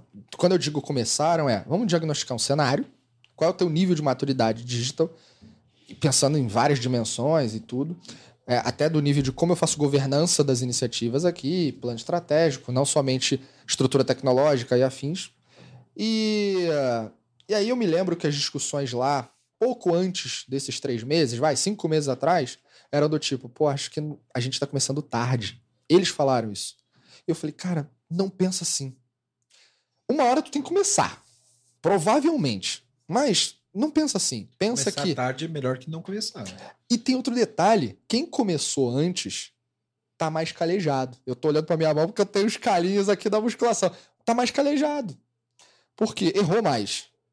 Experimentou mais agora sabe um pouco mais.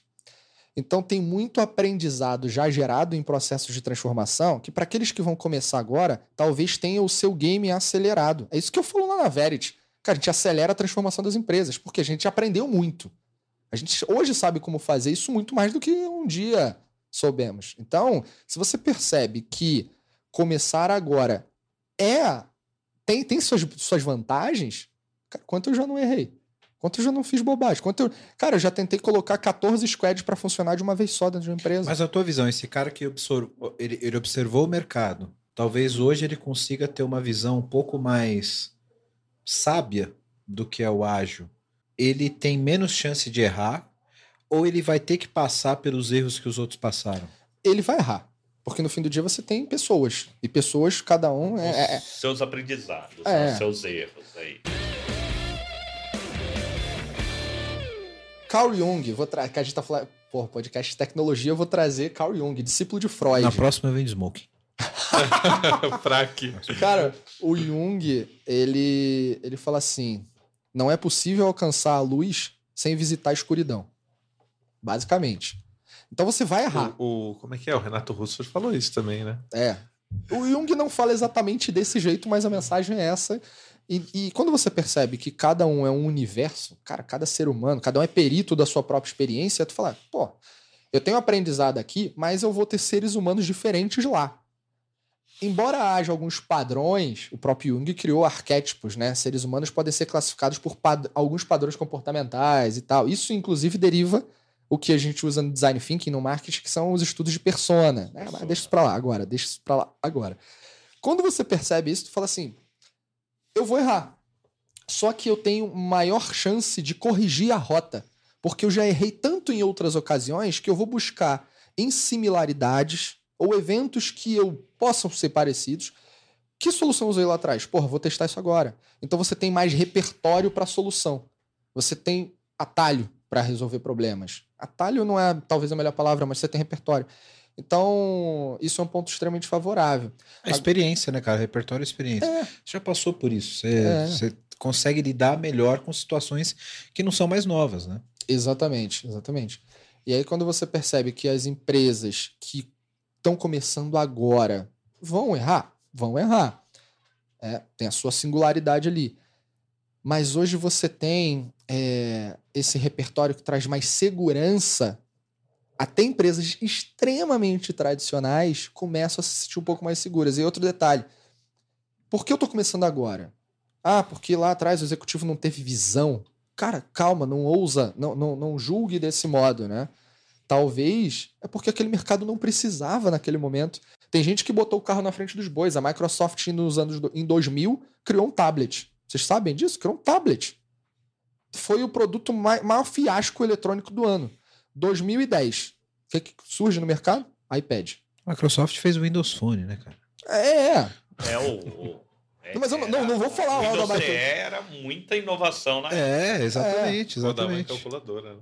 Tem, cara, Exato. todo mundo tem seus erros e acertos. A Apple tem um monte de fracassos nessa história, sim, né? Sim.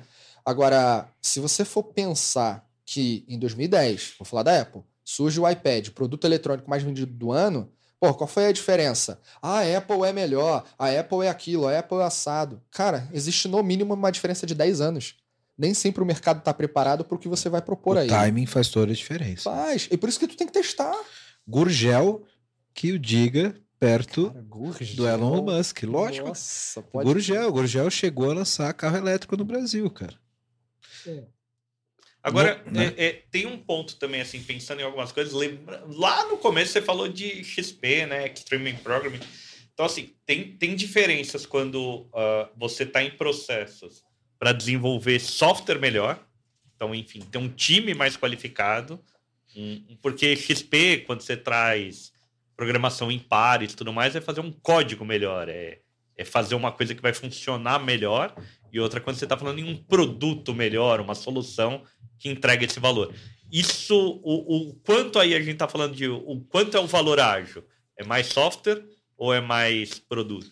Vou puxar o gancho e já pedir para você explicar então agora a diferença das práticas ágeis, que eu acho que está mais ligado à qualidade de código, etc., e a cultura, que aí está mais ligado talvez a produto, inovação e etc. Cara, excelente. Vamos lá. Eu tinha falado aqui há algum tempo atrás sobre dirigir um carro na neblina, né? Então pensa assim, ó. Você está dirigindo um carro que é numa serra, à noite, tá chovendo, tá com neblina, você nunca passou naquela estrada na sua vida, não tem iluminação pública, tem risco de animal na pista. Todas as condições são as das mais adversas possíveis. Isso é dirigir em São Paulo. Pode crer. Ou um filme de terror, né? É, eu, tô no passageiro mexendo no celular. Né? É, exatamente. Isso é você de Uber no banco do lado. Tipo, Cara, eu tenho uma história Norte. de Uber muito engraçada depois para contar. Não tem nada a ver com o nosso assunto, mas tem a ver com multitask. Vale a pena falar depois. E aí, cara, você tá dirigindo nessas condições.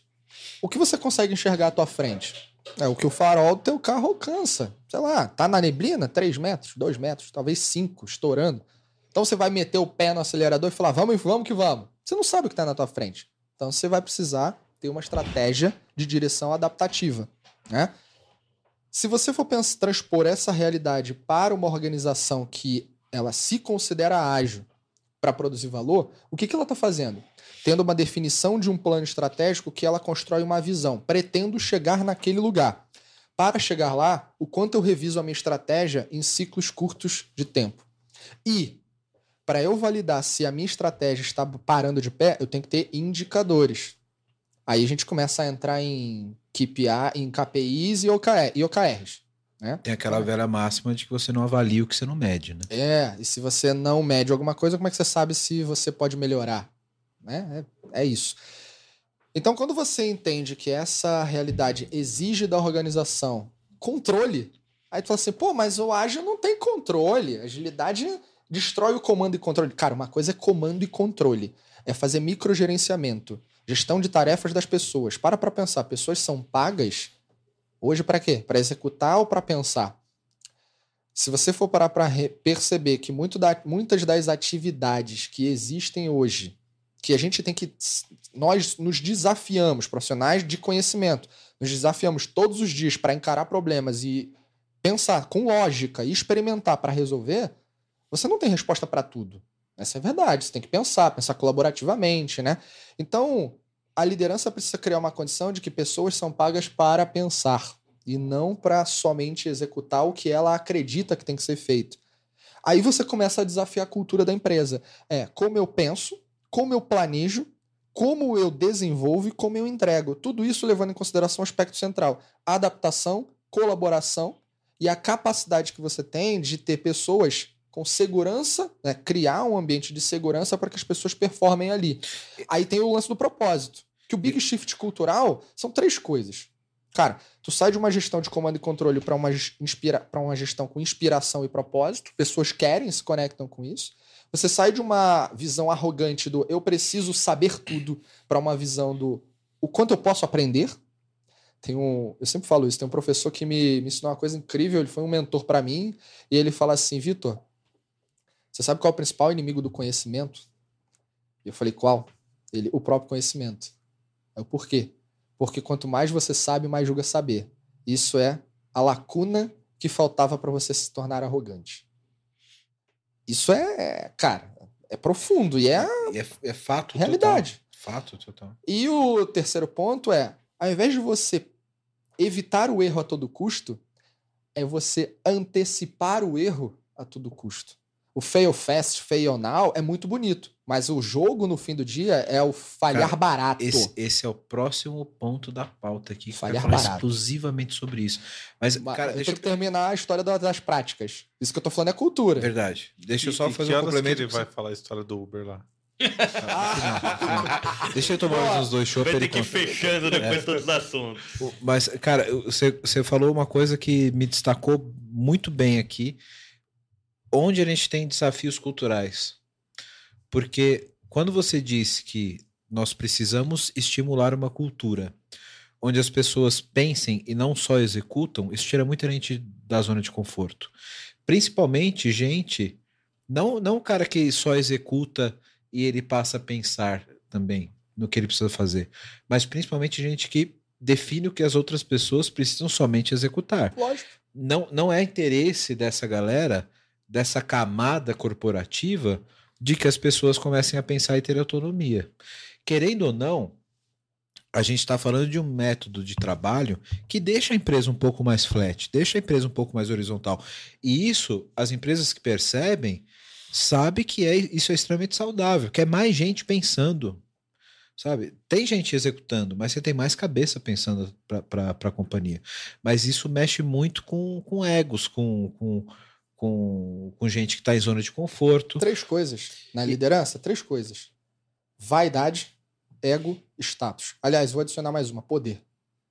Não estou falando que é ruim você desejar esse tipo de coisa, mas são níveis que eventualmente vão ser incoerentes, incompatíveis com o que o mundo está exigindo da gente, cara. Sozinho, provérbio africano. Sozinho você consegue chegar mais rápido em algum lugar? Talvez. Mas junto tu vai mais longe. Onde é que tu quer chegar? Não, e, mas tem um ponto aí. É, tirando esses quatro que você colocou, né? Daí, mas assim, e quando alguém pegou e pensou em alguma coisa, uma semana, sei lá, tomou uma decisão, passou pro time, é isso que tem que fazer. E o time ainda quer ficar pensando sobre aquilo. E, e daí, ponto, como é que lida bem, isso? Aí tem, tem isso é, a gente resolve isso. Cara, a gente tem uma abordagem de gestão que tá na moda, mas é uma moda boa. Gestão 3.0, Management 3.0. Vitão, não quero te cortar, mas eu quero pegar o gancho do, do exemplo do, do Melfi para você trabalhar em cima, para você continuar a tua explicação. Boa. É, quando a gente falou do legado, vamos supor, toda uma empresa gigante, certo? Estamos trabalhando essa questão do ágil, da hipótese, etc. Você tem um cara que é um gestor extremamente é, experi experiente com esse legado de negócio. Ele chega para a equipe e fala: galera, vamos fazer isso aqui, porque isso aqui é o que funciona. E a equipe fala: não, vamos experimentar, vamos fazer hipótese, vamos testar hipótese, vamos fazer MVP. Cara, como é que resolve esse conflito? Você tem um cara que é extremamente experiente, ele sabe o que precisa ser feito. E tem um time que está seguindo a risca ali a, car a cartilha do, do, do, da hipótese, da experimentação. Como é que resolve uma situação dessa? Cara, a gente vê no mundo problemas. Vou, vou sair dessa realidade e vou falar de casamento, cara. Você vê problemas em casamento. A pessoa chega na frente da outra e fala assim: juro, a vida inteira é isso e acabou. E quantos não acabam? Quando você percebe isso, tu fala, o que, que faltou ali? Né? Se em algum momento você não falou, é isso e para sempre? O que, que faltou, cara? Cara, é na natureza do ser humano. Então, a agilidade não é o ponto que vai resolver essa questão. Aí você vai ter que navegar em outras práticas. A gestão 3.0, que eu vou responder propondo é, uma ferramenta, inclusive, a gestão 3.0 foi proposta por um cara chamado, chamado Johan Apelo, um holandês, que disse que trabalhando com TI, inclusive, tentou levar agilidade. Vou ter que fazer um glossário com todo mundo que você citou aqui, Vitão. Vai dar um trabalho do caralho esse episódio, velho. Sensacional. Bota no PPT, cara. Eu vou ter que botar no PPT. Mas aí não compila é, aí, né, gente? É, ferrou, ferrou. Né? É o último, o último capítulo. Vou fazer um glossário. É. O cara, trabalhando com tecnologia, tentou levar agilidade para as organizações e viu, porra, cara, não adianta. Não adianta o método. Eu não estou conseguindo sair do outro lado. O que está faltando? Aí ele percebeu, foi estudar psicologia, coaching, neurociência, foi estudar gente e detalhar como qual o funcionamento básico, regular do ser humano, ou pelo menos o que acontece aqui dentro. E aí quando ele entendeu que era possível trazer ferramentas que mais pareciam jogos que estimulassem as pessoas a deixar as regras, as regras claras. Ele criou um conceito que, vou tentar resumir, gestão 1.0, era industrial, revolução industrial. Você é pago para fazer a máquina aqui funcionar. Tipo aquele filme Tempos Modernos, lembra? Quem não viu, tá aí uma recomendação. Então, cara, você paga só para operacionalizar coisa, apertar parafuso. Revolução, é, gestão 2.0 você tem, ainda na 1.0, você tem microgestão, né? Tô vendo se você está apertando parafuso. Na revolução, na gestão 2.0, pessoas começam a ser o principal ativo da empresa. Só que você mantém sistemas altamente hierarquizados e no fim do dia a decisão é por carteirada. Mas você começa a capacitar, começa a valorizar um pouco mais pessoas. Gestão 3.0, a gente está vivendo num condomínio. Esse condomínio, você está num prédio, né? E você é proprietário do teu apartamento. Só que tem regras. Por mais que você queira, sei lá, andar nu no teu apartamento, você tem regras. Por exemplo, não pode fazer churrasco na varanda. Nu. Ou não. Churrasco você pode fazer, só não pode fazer nu. Sensacional. Cara, eu vou querer gravar todo dia com vocês. Ah, então, nessas, nessa situação, tem regras que são claras. Você não pode fazer tudo o que você quer. Mas dentro de um ambiente, aí é que vem o segredo da parada. Dentro de um cenário que compete somente a você, faça o que você quiser. Padrão Microsoft hoje de trabalho. Quando eu conheci lá a divisão de games do Xbox, os caras trabalham exatamente assim. Ó, faça, você time, faz o que quiser. No fim do dia é isso aqui que a gente tem como acordo, beleza? Então é, no fim do dia, você tá dentro do apartamento, quer andar nu, beleza. Só que na varanda, se tá na convenção do condomínio que não pode fazer churrasco nu, então você não vai fazer. Se você fizer, alguma coisa vai acontecer. Certo? Quebrou então, seu barato, Valdir. É, eu, eu que não quero estar tá lá para ver isso, mas beleza. não. não quer ser vizinho de frente. Não, nem, Meu Deus do céu. Sem jeito, sem, sem condições. Agora, se você pensa com, essa, com esse raciocínio, como é que funciona um condomínio? Quem paga as contas de luz da área pública? Todo mundo. Quem é que paga a conta de água do condomínio? Todo mundo. É, é tudo distribuído, rateado. É, então, eu quero mundo, fazer uma interrupção depois. Todo mundo é responsável pelo todo, embora responsável focal do teu quadrado. Numa organização, se você tem essa questão, que agora eu vou conectar com a, com a provocação aqui, ó, Melfi. Quando você tem uma liderança que propôs um cenário. Que é o velho que tá falando, cara, não faz churrasco nu na varanda, que vai dar ruim. É. Esse e é o time é, desafia. Faltou algum tipo de alinhamento, algum tipo de acordo. Aí o problema é comunicação e regras claras. Então Construção é o de time, assim. Team building. Bom, você que tá vendo esse podcast da hora, tá vendo um monte de problema aqui que a gente tá colocando, né? E quer uma ajuda aí na sua empresa, faz o seguinte Entra no site aqui da vmbears.io que a gente pode te ajudar. E aproveitando, se você for um profissional da área de tecnologia e tá afim de trabalhar numa empresa legal, um monte de colega gente boa e tecnologia de ponta, manda um e-mail para peoplecare@vmbears.io. Vou fazer a minha provocação agora. O Mário Sérgio Cortella, ele... Maravilhoso. Maravilhoso. Caralho, está tomando um nível absurdo esse podcast, cara. A gente nunca chegou no nível intelectual. Ele, Vamos ele... falar de Schopenhauer daqui Caralho, a pouco. É, falta pouco, Shakespeare, velho. Shakespeare. Falta pouco. Né? É Schumpeter. O, o, ele fala o seguinte, né? A democracia só funciona quando todos os players eles têm as, o mesmo nível de responsabilidade. Então, quando você fala de um, de um, condomínio, faz sentido, porque você tem apartamentos, né? E aí todo mundo é proprietário de apartamento, então todo mundo tem o mesmo nível de responsabilidade. Só que num time não é assim. O chefe tem outra responsabilidade. O gerente de arquitetura tem uma responsabilidade diferente dos arquitetos. O, o, o, cara de segurança, enfim. O cara de segurança. Então, como é que a gente lida com isso ou a gente destrói tudo isso, Boa. né? Aí eu acho que é um pouco dessa provocação aqui que eu queria. Eu vou pegar, cara. Esse assunto tá muito bom, hein? Pelo Caralho. amor de Deus. Eu, eu, eu, já tinha avisado a produção antes, mas meia-noite hoje, tá? Faz fácil meia-noite hoje. Cara, é... essa relação tá muito ligada à relação de risco. Porque quanto mais você sobe de cargo numa organização, maior é a expectativa que tem sobre você na contribuição para o resultado. Mesmo que isso seja algo não dito. Mas isso é a pura verdade. E se você gera mais, ou espera-se que você gere mais resultado, é natural que você tenha uma tomada de risco maior também.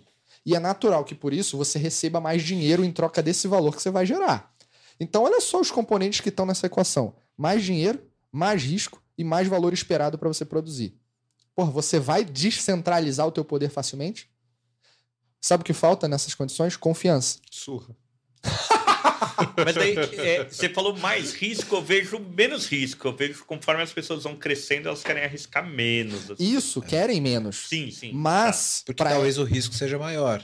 É, porém. Ah, sim, sim, é. o risco Exato. É, sim, é isso sim, que eu quis é dizer. Isso. Tá, tá, legal. É, é isso que eu quis dizer, perfeito. Então, nessas condições, você tenta criar situações mais seguras para si né? E não delega algumas coisas porque não há confiança suficiente, não quer arriscar. Porra, cara, eu já tive situação de projeto, de, de conduzir uma transformação numa organização, que o presidente, ele era o sponsor do projeto de transformação da organização, só que eu queria se aposentar dois anos depois. E, imagina, ele vai passar, criar um processo de transformação em toda a estrutura organizacional que não vai se resolver em seis meses, provavelmente vai passar de dois anos, e aquele cara tá ali com chance de se aposentar, tipo, aposentar no auge, né? Como, sei lá, Michael Jordan foi na vida, por exemplo. Não no auge, né? Ele já tava ali finalizando, mas ou ele vai se aposentar igual o Zidane, dando uma cabeçada no maluco e sendo expulso das no duas uma. vida. Ou ele vai ser extremamente conservador para ele poder estar tá no auge, ou ele vai tocar o foro e você vai liberar churrasco no pelado na varanda, velho. Ou isso. Porém, dependendo da estrutura, banco, público. Aí do banco. Tu vai conseguir não, aí, aí, não tem outra possibilidade. Nem que ele não fosse se aposentar, velho. Ele vai, ele vai fazer churrasco de terno. Ele vai fazer churrasco de terno, Sensacional. Então, são condições é, que operam em cima do cenário e restringem. Mas o fato é, você tem uma questão de risco, uma questão de poder, é, tudo isso que a gente falou, eu preciso sentir confiança na minha equipe. Como eu determino níveis de confiança para que a partir dali eu tenha a chance de deixar as regras de delegação claras? Porque no fim do dia é regra de delegação. Aí a gestão 3.0, né, o Johan criou uma ferramenta chamada Delegation Poker. É. Vou chamar aqui de board de delegação. Pronto. São sete níveis de delegação que você pode operar gestor, equipe, líder, equipe. Em que no primeiro nível, vou resumir, primeiro nível é, cara, eu sou o líder da, ba da bagaça, eu vou dizer o que é e ponto final. Segundo nível, eu vou tentar vender a ideia para as pessoas, mas assim, a decisão é minha e ponto final. Terceiro nível, eu vou pedir a opinião delas, mas a decisão é minha. Repara que eu tô cada vez mais abrindo. Quarto nível, vamos decidir em conjunto, consenso? Quinto nível, cara, decide. Né? Vou, vou te dar aconselhamento. Vou te dizer qual é a minha visão, mas a decisão é tua, time. Sexto nível, você decide e me deixa informado. Sétimo nível, foda-se. É isso. Então, quando você percebe essa questão, você fala assim, pô, o que isso significa? O que isso muda na minha vida? Cara, com a minha equipe, eu tenho tanta tranquilidade em relação a isso, que uma das coisas, quando eu cheguei na Verity, o que eu fiz? eu estruturei com eles. Eu falei, galera, nosso, nossas recorrências, atividades recorrentes, coisas que a gente tem que fazer. É isso, isso, isso aqui, né? A gente fez um processo lá e identificou o que a gente precisava fazer né, de recorrência. Quais são as tarefas ou blocos de assuntos que vocês se sentem confortáveis para pegar e fazer?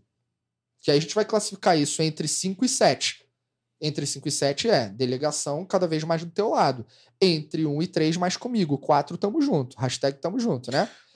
Ô, então Vitão. a gente fez isso. E aí, aí, só uma coisa. Quando eles falavam, pô, isso aqui eu, é, eu topo assumir essa responsabilidade. Sei lá, um exemplo qualquer.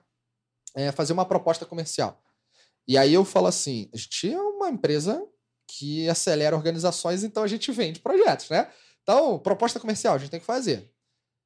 E eu viro e falo, cara, você tem capacidade hoje de fazer o pricing dessa, dessa proposta? Ah, isso aqui é um pouco de dúvida e tal. Deixa eu segurar esse risco. Essa é a minha borda. Deixa eu segurar esse risco. Não, então tá. Fica contigo. Aí o que, que a gente vai acordando? Não, isso é nível 3. Isso aí é o Vitor que vai fazer, mas ele vai pedir a nossa opinião. Então você está ainda envolvendo as pessoas para tomar com elas a decisão do que você responsabiliza, do que você não responsabiliza ou corresponsabiliza. Isso fica. As regras do jogo, claro, ficam muito fáceis, porque lá na frente, quando em uma situação que está de nível 1, se alguém virar e falar assim: ah, mas eu queria contribuir, cara, a gente definiu que isso aqui está na regra. As regras podem mudar? Podem.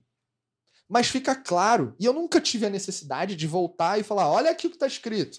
Que contrato, o melhor contrato é aquele que você não precisa usar para é comprovar nada. Mas ele ser construído em conjunto te ajuda a criar o gatilho para as pessoas nos momentos certos. Então, isso é psicológico. Para resumir aqui o que a gente falou e passar a bola de novo para você para falar das práticas ágeis e, e, e, da cultura ágil. Pegar o exemplo que a gente usou aqui com o Melfi. Então, se eu tenho ali um cara que é, é um gestor experiente e ele está gerindo uma equipe ágil, certo? e o cara já tem toda essa bagagem, esse legado cultural e tal, ele fala para a equipe, vai por aqui. A equipe olha para o cara e fala, não, nós vamos testar hipóteses, etc. Na tua visão, tem um problema de time da equipe não confiar nesse cara. E aí isso não é método, não é ágil. É um problema de, de gestão de pessoas, na sua opinião, é isso? É. E outra, é, é um problema das pessoas não se conhecerem. Cara, você não, con, con, é, você não confia por dois motivos. Ou porque você sabe exatamente como as pessoas são, ou porque você não tem certeza de como elas vão operar dentro de um contexto. Qual é o segredo para isso? Você resolver essa questão. Autoconhecimento e conhecer bem o outro, efetivamente. Autoconhecimento porque, cara, eu não consigo entender que você quer conhecer o outro sem conhecer os teus padrões. Né? Ponto fundamental. E quanto mais você conhece o outro e a si mesmo, numa situação de divergência, você vai saber melhor como lidar com aquilo você conhece os dois cenários e vai ter uma alternativa para tratar o ponto, né? Caso ele apareça. Aí vem uma questão que o RH tem que favorecer, tem que contribuir, né? A gestão de pessoas. Quais são os valores dos indivíduos? É montar um personal map. Aí é uma ferramenta de que está no mundo ágil. Cara, vamos montar um, um, mapa pessoal. Quais são as tuas competências? distribuídos em chá, conhecimentos, habilidades, atitudes, sendo atitudes os valores que você carrega. Quais são. Cara, entrar no nível, inclusive, de hobby dos indivíduos. Você tem que conhecer o outro, sabe? Uma coisa que você falou, Vitor, que eu acho que é, é até bom frisar aqui, o quanto é importante ter a área de gestão de pessoas envolvida em transformação digital, Nossa. cara. Porque a gente vê por aí isso sendo claramente uma iniciativa de tecnologia com o envolvimento do negócio e o RH geralmente se eximindo dessa parada, sabe? Muito ligado ali só em analisar o perfil da posição e não no comportamento, né? E, e, cara, claramente o que você falou aqui é que transformação digital é um processo de transformação de pessoas. Porque as pessoas mudam o negócio. Não adianta você querer transformar o negócio sem transformar as pessoas, né? Uhum. E você não, faz, você não transforma as pessoas se você não transformar é, se isso não partir do RH, no partir da, da, área de gestão de pessoas. Né? Eu, eu vou falar. É, você trouxe esse seu colete, ô, ô Vitor? Porque estamos metralhando ele, né? Ele veio aqui é, para isso, eu avisei, cara. O, o, sabe o que eu estava pensando aqui? Outra. Você falou de RH, né? Nós estamos falando de mundo de TI, transformação e tal. Vou colocar um tempero, né? O orégano ali, a pimentinha que a gente joga ali em cima da, da comida, né? E o turnover das empresas. Aí entra no outro ponto. A gente está vivendo uma situação de mercado que a oferta tá gigantesca, né? a demanda tá, tá in... parece infinita. Você vê que o cara pula de, de, de, empresa em empresa porque ele pode escolher onde ele quer trabalhar, né? A gente gravou nosso episódio número 2, a gente fala exatamente sobre isso. Pois é, isso é um grande desafio, porque como é que você vai fazer um team building? Como é que você vai constituir equipe? Como é que você vai gerar laços é de confiança? Confiar? Você falou há, há pouco, é né? Quando você falou do confiar, é, me veio aqui na mente né, os times que eu tive que liderar do ponto de vista de, de, de, tecnologia, né? Como é que eu vou confiar no time e vou, vou delegar tranquilamente vou falar, legal, isso aqui vai sair no fim do sprint. Como é que eu vou me comprometer com isso? E então... você tem uma perda, que ela, ela é uma perda operacional, de eficiência, pode acontecer, né? Mas porque, se você não tiver uma liderança facilitadora, se tu procurar no Google aí, é, se procurar no Google líder, você vai ver duas classificações. Uma vai te dizer o seguinte: aquele que comanda, coordena e comanda. A outra, aquele que através dos seus atos inspira. Tá escrito no Google. Talvez não exatamente com essas palavras aqui, mas a tradução é essa. Tá lá, apareceu os dois. As duas definições a gente tem que fazer uma transição do líder funcional, líder de equipe, para ser esse que inspira. Então, o líder é responsável por mais de 60% de motivos pelos quais uma pessoa sai ou não de uma equipe. Por mais que haja uma puta demanda no mercado, dinheiro seja algo que as pessoas. que motiva as pessoas, você precisa conhecer quem está contigo. Então entra aí o ativo, uma outra ferramenta lá da gestão 3.0, que é o Moving Motivators, o que motiva as pessoas, o que faz com que elas deem um próximo passo. Então você tem pelo menos 10 motivadores ligados a um fator intrínseco. Dinheiro motiva temporariamente, porque o ser humano vive no eterno estado de querência. Eu falo que você conquista uma coisa, você quer mais depois, né? Você vai dar um momento pro cara agora e vai se acostumar com aquele patamar. Daqui a pouco ele vai querer no evoluir estudo novamente. Da, da administração mais clássica, o dinheiro é higiênico, né? Não motiva. Higiênico. É, Base da 3.0 também, enfim. Pirâmide de Maslow. Tá. Dinheiro tá ali. Depois do Wi-Fi, né? O Wi-Fi sempre... é a primeira. É, e a é cerveja aqui também. É, sim, sim. É, é, é, que o dinheiro, na verdade, quando você chega numa fase que você tá ganhando muito, você quer trabalhar menos. Porque daí você tá pensando na viagem, você tá pensando, sei lá, onde, enfim. Não tá pensando em trabalhar, né? Agora, você tem os outros motivadores. Então, Exatamente. poder, status, relacionamento. Quer ver um negócio? Tem um, um motivador que é aceitação. Cara, tudo bem você ter um motivador. Agora, imagina você pegar uma pessoa que valoriza ser aceito dentro de um grupo social e botar essa pessoa para trabalhar no, sei lá, num call center. É ativo, que liga para casa dos outros para vender cartão de crédito, para vender não sei o que em qualquer lugar. Pô, tu fala, não, não quero, não, não quero. Aí a gente inventa coisas esdrúxulas muitas vezes para essas pessoas. Não, tô me mudando, tô saindo do país, não quero, vai se ferrar. Essas pessoas escutam quantos nãos por dia? Qual o percentual de não versus sim? Aí quando você percebe isso, sabe o que acontece? Você começa a ver é, a pessoa desmotivada. Lógico, não é aquilo que ela valoriza, né? ela, a realidade que ela está vivendo. Então, é, a liderança tem que perceber esses pequenos gestos. Outra coisa, sabe que liderança. Eu vou viajar agora, mas eu acredito nisso, né? Eu vim aqui para colocar também as crenças que eu Cara, tenho. eu tô te dando chopp é pra isso. Vai fundo, voa. Voa, Vitão. É, vieses inconscientes. Cara, imagina assim, ó. É, eu sou um cara que joga basquete. Por acaso eu gosto muito. Mas não fato. era vôlei, velho? Eu joguei vôlei profissionalmente, mas basquete é de hobby. E aí, pô, vamos supor que eu contrate ali. Tem, tem um time. Aí no meu time eu descubro, por algum motivo, que uma pessoa joga basquete também. E torce pro mesmo time que o meu, que é o Lakers, aliás. Hoje tem jogo, inclusive. E, pô, vamos lá. O cara torce pro Lakers, gosta de basquete, joga basquete. Só que é a pessoa mais júnior do time. E aí, por algum motivo, eu dou a oportunidade de conduzir um projeto para essa pessoa. Isso acontece pra caramba em projetos, em situações por aí. Não eu especificamente, mas é natural de acontecer. E aí, o restante da equipe olha e fala: pô, mas esse cara acabou de chegar, ele é júnior, tá sentando na janela, que não sei o quê, por que esse líder fez isso? Pô, ele é um babaca, ele é assado, ele é, é assim. Existe uma, é, um envolvimento emocional além do, do óbvio para os outros, né? mas é óbvio, mas ainda em nível inconsciente para aquelas duas pessoas, líder e liderado. Por quê? Um viés que existe, dentre os 180 vieses inconscientes que existem no ser humano, isso foi estudado por psicólogos e várias outras, enfim, cadeiras, disciplinas, que mostra o seguinte: seres humanos têm uma tendência a confiar mais naqueles que gostam do que você gosta.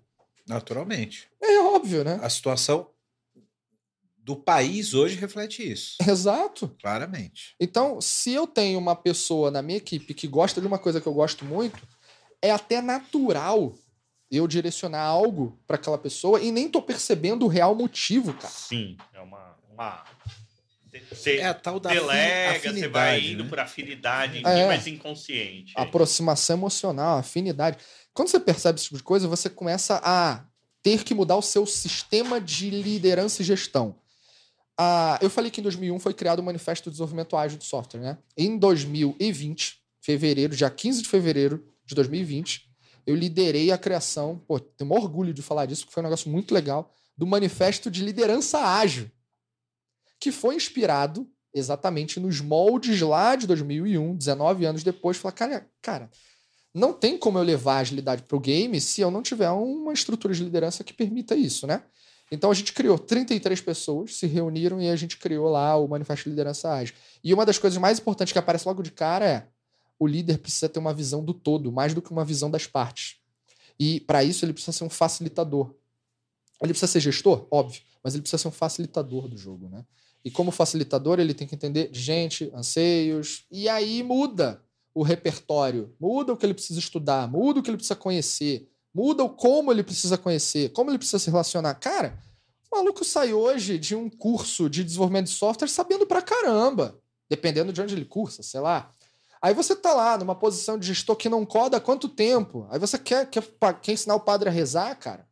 Muda a tua determinação, a tua, tua forma de trabalho. Então, essa, esse jogo da liderança, da relação líder-liderado, confiança, ele vai mudar ou não se a empresa vai ter turnover. Não é só o RH, é uma responsabilidade funcional do líder direto. O RH, gestão de cultura, tudo isso vai ter que criar ações e iniciativas para garantir que as pessoas estejam, em modo geral, empolgados, engajados. Mas você tem que ter uma liderança inspiradora, uma liderança facilitadora que dê as oportunidades. Que volta no que a gente falou de gestão de pessoas. Né? É. Só que não é só o RH. Isso tem que ficar claro. Todo mundo tem que aprender a fazer gestão de pessoas. Ó, quer ver uma coisa para fechar isso aqui? Isso é ótimo, né? Que eu falo pra caramba. Em 2013, eu fiz um MBA em gestão de pessoas. Porra, eu sou formado em design, aí tal, tinha feito lá umas maluquices e fui fazer gestão de pessoas. Quando eu cheguei, na época, enfim, eu tive. Eu sempre trabalhei em alguns lugares também academicamente, dou alguns lugares. E conversando com uma pessoa que era um líder para mim, eu virei e falei assim: pô, comecei um MBA em gestão de pessoas. Aí o cara me falou o seguinte: tu vai fazer RH, Vitor? Com cara de desprezo. Você vai fazer RH?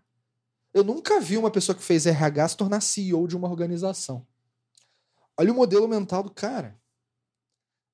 É um desprezo tão grande pelo fato de que eu não preciso ser RH para fazer gestão de pessoas. Põe isso na cabeça, cara. Você não acordou ainda? Mas é, acho que esse é o grande ponto, né, Vitor? As pessoas precisam entender que você não precisa ser do RH e que todo líder ele tem a responsabilidade de fazer gestão de pessoas.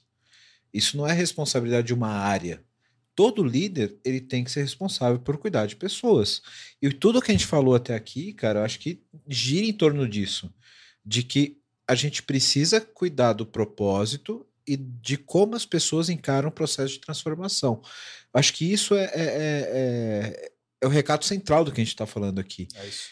Cara, eu, eu puta, primeiro que, que eu quero te convocar já para um outro episódio que a gente não, não, não abordou alguns assuntos aqui. Bora. Eu quero que a gente fale de design thinking e produtização. Ah, lindo.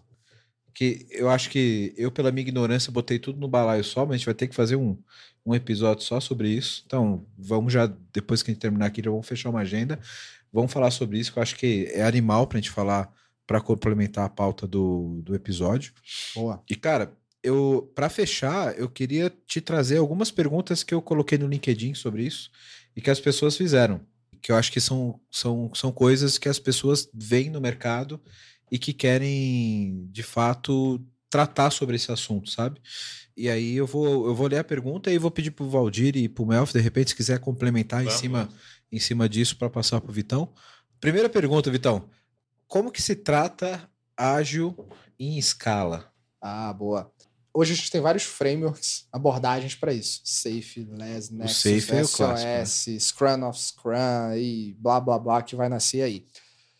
A primeira coisa que eu entendo de uma organização é qual é o diagnóstico cultural dela. E aí você vai perceber qual é o nível de maturidade. Porque você tem degraus, você tem, vamos lá, de 0 a 10, quão ágil você é considerando 27 dimensões. Eu não vou explorar isso aqui agora. Mas se você for se você compreender qual é o estado de maturidade, você vai ver o que metodologicamente se encaixa dentro daquela realidade. Qual é a melhor abordagem? Qual é o melhor frame? Eu, Vitor, particularmente, não acredito em um modelo. Eu, Vitor, deixar isso bem claro, não está na literatura. Eu, Vitor, não acredito em um modelo único para escalar a agilidade dentro de uma organização. Você vai ter que combinar um liquidificador ali. Você vai beber de fontes que eventualmente o Safe te propõe, mas eventualmente o Scrum of Scrum, que você vai formar vários times Scrum que estão ligados a outros times maiores. Você vai combinar com práticas que eventualmente você vai até criar ou inventar, que eu acabei não falando das práticas ágeis, né? Mas Verdade. no fim do dia, a prática vamos deixar ágil. para próximo. Você abre o próximo. Tá bom, a gente fala disso lá. É, então é isso, cara. Eu entendo que não existe um modelo único, um modelo certo mas assim aquilo que a cultura vai determinar. Tem que fazer um diagnóstico da cultura, um assessment, entender. De novo, a gente está entendendo que um modelo, o one size fits all, não existe. Cara, começa é. no Manifesto de Desenvolvimento Ágil de Software. Os caras não criaram um modelo, criaram uma cartilha dizendo valorize mais isso do que aquilo. Um, né? Assim, a gente falou um pouco até de Netflix e tudo mais, mas um resumo também trazendo isso, a resposta é crie seu próprio modelo ágil para poder escalá-lo. Senão você não vai escalar. Cara, esse cara falou tudo. É isso. Exatamente isso. Não, foi você que falou, só. É, boa, Mel. Boa, boa, boa. Outra, outra pergunta aqui que eu já ouvi, inclusive, em, em, no mercado aí. Como que as pessoas deveriam tratar a questão de documentação em ágil? Isso, isso eu acho muito crítico, especialmente em desenvolvimento de software, porque dá a impressão que, tipo, no ágil é bumba meu boi, vamos codar e foda-se quem chegou amanhã que se fode, não vai saber e lê o código aí. É, lê o é. código. Como, como, como que você vê isso, Vitão? A agilidade entende que você, ela tem como base o Lean. Além de outras coisas, mas o Lean, ser enxuto. Então, o que você vai documentar? O que interessa, né? O que de fato é, é persistente. Agora, qual é a prática? Pega o guia do Scrum, que tem, sei lá, 15, 16 páginas, que encurtou mais da metade. Vai estar tá escrito isso lá? Não. Então, cara, vai no que o Mel falou aqui, ó. Qual é a prática que você acredita que melhor vai te apoiar na documentação? Experimenta, cria, usa o mindset, a palavra da moda, o modelo mental pra, de agilidade para experimentar a melhor forma de documentar. Não tem uma resposta certa, cara. Eu acho, eu acho que até aproveitar para complementar, né? É, tem um, um, diretor que eu trabalhei, chama Danilo Bonamini, né? Ele foi meu, na época ele era gerente de um time e eu era um liderado dele. Acho né? que você já falou dele aqui, eu tenho que convidar esse cara para vir aqui. Cara, eu tô só esperando. No dia que você convidar, eu vou ficar ali, tipo, vendo ele na. na, Com na pompom, assim, fazendo. Exato. É, é, sainha, tudo é. mais. Mas esse cara falava assim, pô, especificar é diferente de documentar. Cara. Espero que na hora que você produzir ali o vídeo pra gente tenha. Põe eco. Põe eco é, assim, ó. Vai ter um corte dele. Sa né? Sabe quando você põe aquele, aquele choros? Tipo, Deus falando, especificar é, é diferente de documento. Exatamente. E aí vai ter a imagem aqui do Danilo Bonami. é, você precisa te mandar o contato dele. Mas eu acho que é um pouco disso também, né? Assim, a gente, a gente tem produzido software com esses, com esses times que vêm de vários lugares, né? E, e, poxa, às vezes o especificar acaba sendo você ali conversando mesmo, você tem a história, né? Vários artefatos ágeis. Só que, poxa, no final do dia, né, é, a gente precisa ter alguma coisa que a gente entrega, uma cartilha, alguma coisa que quem vai consumir aquele produto tenha uma referência. Então, é, uma documentação ela é, é, ela é positiva e levando em consideração o, o que é importante, né? Então, isso, isso é legal, bem legal. Assim. Vou, Cara... vou, trazer um ponto aqui. O que, que eu acho legal pra caramba de documentação é o histórico do código. Porque se você consegue ver o que estava antes, o que estava depois, quem mexeu. Ah, foi tal fulano que fez isso, já sei porque ele fez. E daí, putz, daí vai na, na linha do PPT, não compila, enfim, o Word não vai fazer funcionar. Não interessa que está escrito que tinha que funcionar assim. O código lá em 2005 era assim. Então era assim que funcionava Sim. antes. Exato. E eu sou a favor, meu filho, de que documentação de software tem que ser automatizada, não tem que depender das pessoas. Isso. Então, cara, se você tem um histórico de como aquele código funciona hoje, eu tenho que ter mecanismos que transformam aquele código hoje numa documentação. Talvez eu possa capturar algum insight de negócio, alguma coisa do tipo, mas isso não tem que ser um fardo para o time, porque ninguém quer escrever Word para documentação, documentar. É, qual é o valor disso? Não tem valor. Imediato. É, não né? tem valor. Nem ter código exato. verde lá escrito, essa função vai fazer isso. Não, não adianta. Faz lá. É, é, exato, isso tem que ser automatizado. Eu entendo o, o, o valor da documentação, ela tem que existir, mas ela não tem que ser um fardo. E a gente vai gravar um episódio sobre isso. Anota aí, Valdir, não posso esquecer. Tem que gravar um. E tem práticas, cara. Você, ah, tipo, tem a documentação do código, mas tem a documentação de um processo, de eventos, de decisões tomadas. Aí você hoje começa a utilizar. E é, como é que documenta o negócio? Como é que documenta é... tudo isso, entendeu? Então, você, ah, vou documentar no Confluence, vou documentar no Mural, no Miro, é, com planejamento visual. Cara, tem muita coisa aí. Qual é o certo, qual é o errado? Tem aquilo que o time se adapta. Caralho, quanta, quanta coisa para falar, velho. Mas já precisamos encerrar. Já tinha uma outra pergunta que eu queria trazer aqui, mas é de um, de um parceiro meu aqui de, de, de muito tempo que a pergunta seria como que a gente trataria o ágil com modelo de dados aplicado a data science. Mas eu convidei ele a gravar um episódio aqui específico sobre data science, como que a gente trata isso, a questão de dados em times segregados e tal. E a gente vai fazer um episódio só sobre isso. Um abraço aqui, meu parceiro Rude, que vai, vai gravar com a gente um episódio sobre isso. É, deixa eu perguntar aqui: a gente está produzindo esse podcast, ele tem um formato da Marvel, então depois do pós-créditos vai vir a história do, vai vir do Uber? ou... Ah, sensacional! Pra gente finalizar, primeiro quero agradecer aqui a audiência de todo mundo. Ah, cara, Vitão, Obrigado aqui, cara. Você vai voltar pra gente falar de design thinking, velho. Porra, tamo junto, cara. Porra, design que... é... corre no meu sangue. E, e, e, produto também, cara. Acho que a gente, é, é uma coisa que a gente tinha que entrar aqui. E eu, pela minha ignorância, talvez não coloquei tudo no mesmo balaio, mas isso aqui dá uma pauta animal pra gente falar. A gente tá. vai falar de design thinking. Talvez a gente precisa até dois, né? Design é. thinking em produto. A gente pode falar de growth hacking dentro de produto também. Enfim, tá, dá, dá para chegar no, no samba. Pau também. Mas na próxima eu venho de smoking, porque ah, tem que tra trazer uma roupa sério. da hora pra falar com você, né, mano? Ou, ou você pode colocar a armadura do Homem de Ferro também, porque. É verdade. Tá, tá aparecendo o filme, lembra? Né, versão 1, volume 1, 2, 3. tá boa a parada, tá, tá, tá, Baldir, obrigado aqui pela tua presença, cara. Eu que agradeço sempre. a oportunidade sempre de Muito estar aqui, bom, né? Obrigado, Agora, hein? com o, o Victor, com o Melf aqui, também aprendi bastante, né? É, eu, eu tenho esse jeito bem de delivery, né? bem de entrega, assim, aprendi a pensar um pouco diferente. Acho que eu, eu tenho muito a te agradecer, né? Acho que vale é, lembrar um pouquinho aqui que a, a VM Bears era uma consultoria de é, suporte, né? A, a ajuda as empresas a fazerem a transformação digital. E a gente tem bastante vaga aberta, né? Então, é, se tiver. Até para agilista, né? PO, Scrum Master. Todo então, mundo. Tá aberto mundo. aí, né, Valdir? E, to, todo mundo né, que quiser fazer a diferença. Acho que a, a VMBers ela tem um pouco desse, desse é, mindset de trazer um, a, a, a diferença né, para as empresas, ajudar as empresas a atingirem o seu melhor, né, ser um farol. Então, quem tiver afim, estiver escutando aqui a gente, vendo a gente, é people.vmbers.io, tá? A gente tá, tá sempre aí Show de bola. Parceiraço talentos. nosso aqui, sempre junto, VMBers apoiando aqui o podcast. Então, se tiver interessado, quiser seguir uma carreira em tecnologia, VMBers aqui é o caminho. Repete de novo o e-mail, Odin. people.vmbers.io Show de bola.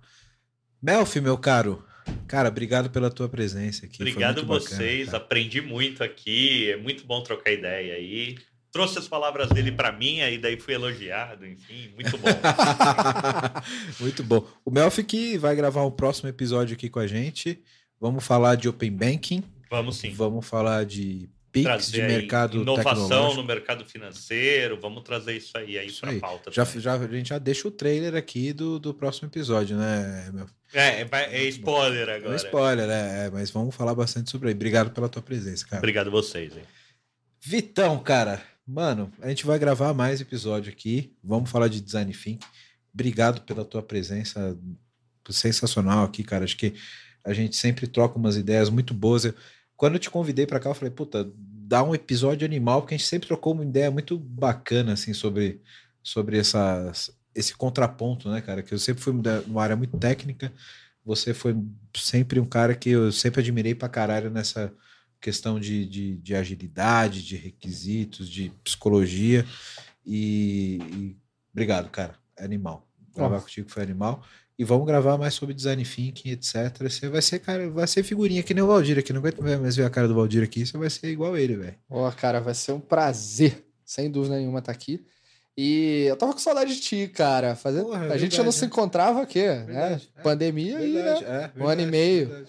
E, pô, foi sensacional conhecer o Mel, o Aldir e estar tá aqui contigo. Galera que acompanhou a gente aqui, sensacional. O meu recado é, ele está muito direcionado a algo que eu acredito desde que eu comecei a levar agilidade para as organizações. Métodos e ferramentas aceleram o ganho de competência, eu não tenho dúvidas. Mas chega um momento que você precisa desgarrar, né, romper barreiras. É tipo você assistir Karate Kid. Bota a jaqueta, tira a jaqueta. Bota a jaqueta, tira a jaqueta. Vamos no Karate Kid mais antigo, com lá no primeira versão esfrega o chão, limpa o carro, pinta a cerca. Basicamente é isso. Vai chegar um momento que você vai estar tá lutando, que você vai fazer as coisas e, e você vai criar suas próprias condições de luta e vai superar qualquer obstáculo. Por que eu estou falando isso? Porque tem gente que acredita que tem que ser um prego ou um parafuso para se encaixar em algum buraco. Cara, na boa, se não tiver o buraco, vai lá e fura. Você não precisa ser igual a todo Faz mundo. Faz acontecer, né, mano? Não precisa ser igual a todo mundo, cara. Na boa, a primeira provocação. Spotify, modelo Spotify. Maneiro, inspira. Maneiro. Eu adoro falar maneiro. maneiro. É. Mas você precisa fazer igual? Então, transcenda. Esse tá é o recado. animal, cara. Tamo obrigado. junto. Você que está ouvindo a gente, obrigado novamente pela sua audiência. Segue a gente lá nas redes sociais. Se estiver olhando aí pela gente pelo YouTube, né? A gente é YouTube também, né, Valdir? a gente fica eu, bonito na telinha, né? Minha mãe, minha mãe gosta. É bonito, eu acho que é, é, é não é sei. Exagero, né? né? É um pouquinho de exagero, mas a gente é legal lá no, no YouTube. Se estiver vendo a gente aí no YouTube, faz o seu comentário aí, manda as perguntas. O Vitão vai voltar mais vezes. É, coloca a tua pergunta, dá um like aí no vídeo, segue a gente aqui no, no, no nas plataformas, segue a gente nas redes sociais. Vou deixar um cliffhanger. Quem quiser conhecer a história do Uber do, do, do Vitão, vai ter que ouvir o próximo episódio aqui. Volta que ele vai contar na próxima, né, Vitão? Vai ser beleza? sensacional, vai, acredite. Guarda, guarda essa história aí, beleza? Esse vai pro 39 lá. Vai, né? É, exatamente. Galera, obrigado pela audiência aí, obrigado por todo mundo que apoiou a gente até aqui. Tá durando, hein, Valdir? Vamos durar ainda mais, hein, mano? 109. O, é, o próximo episódio é que a gente vai, vai gravar vai ser o 109. Obrigado todo mundo. Valeu, galera. Um abraço. Vitão, Melf, Valdir. Obrigado, galera. Um abraço. Até mais. Valeu. Obrigado.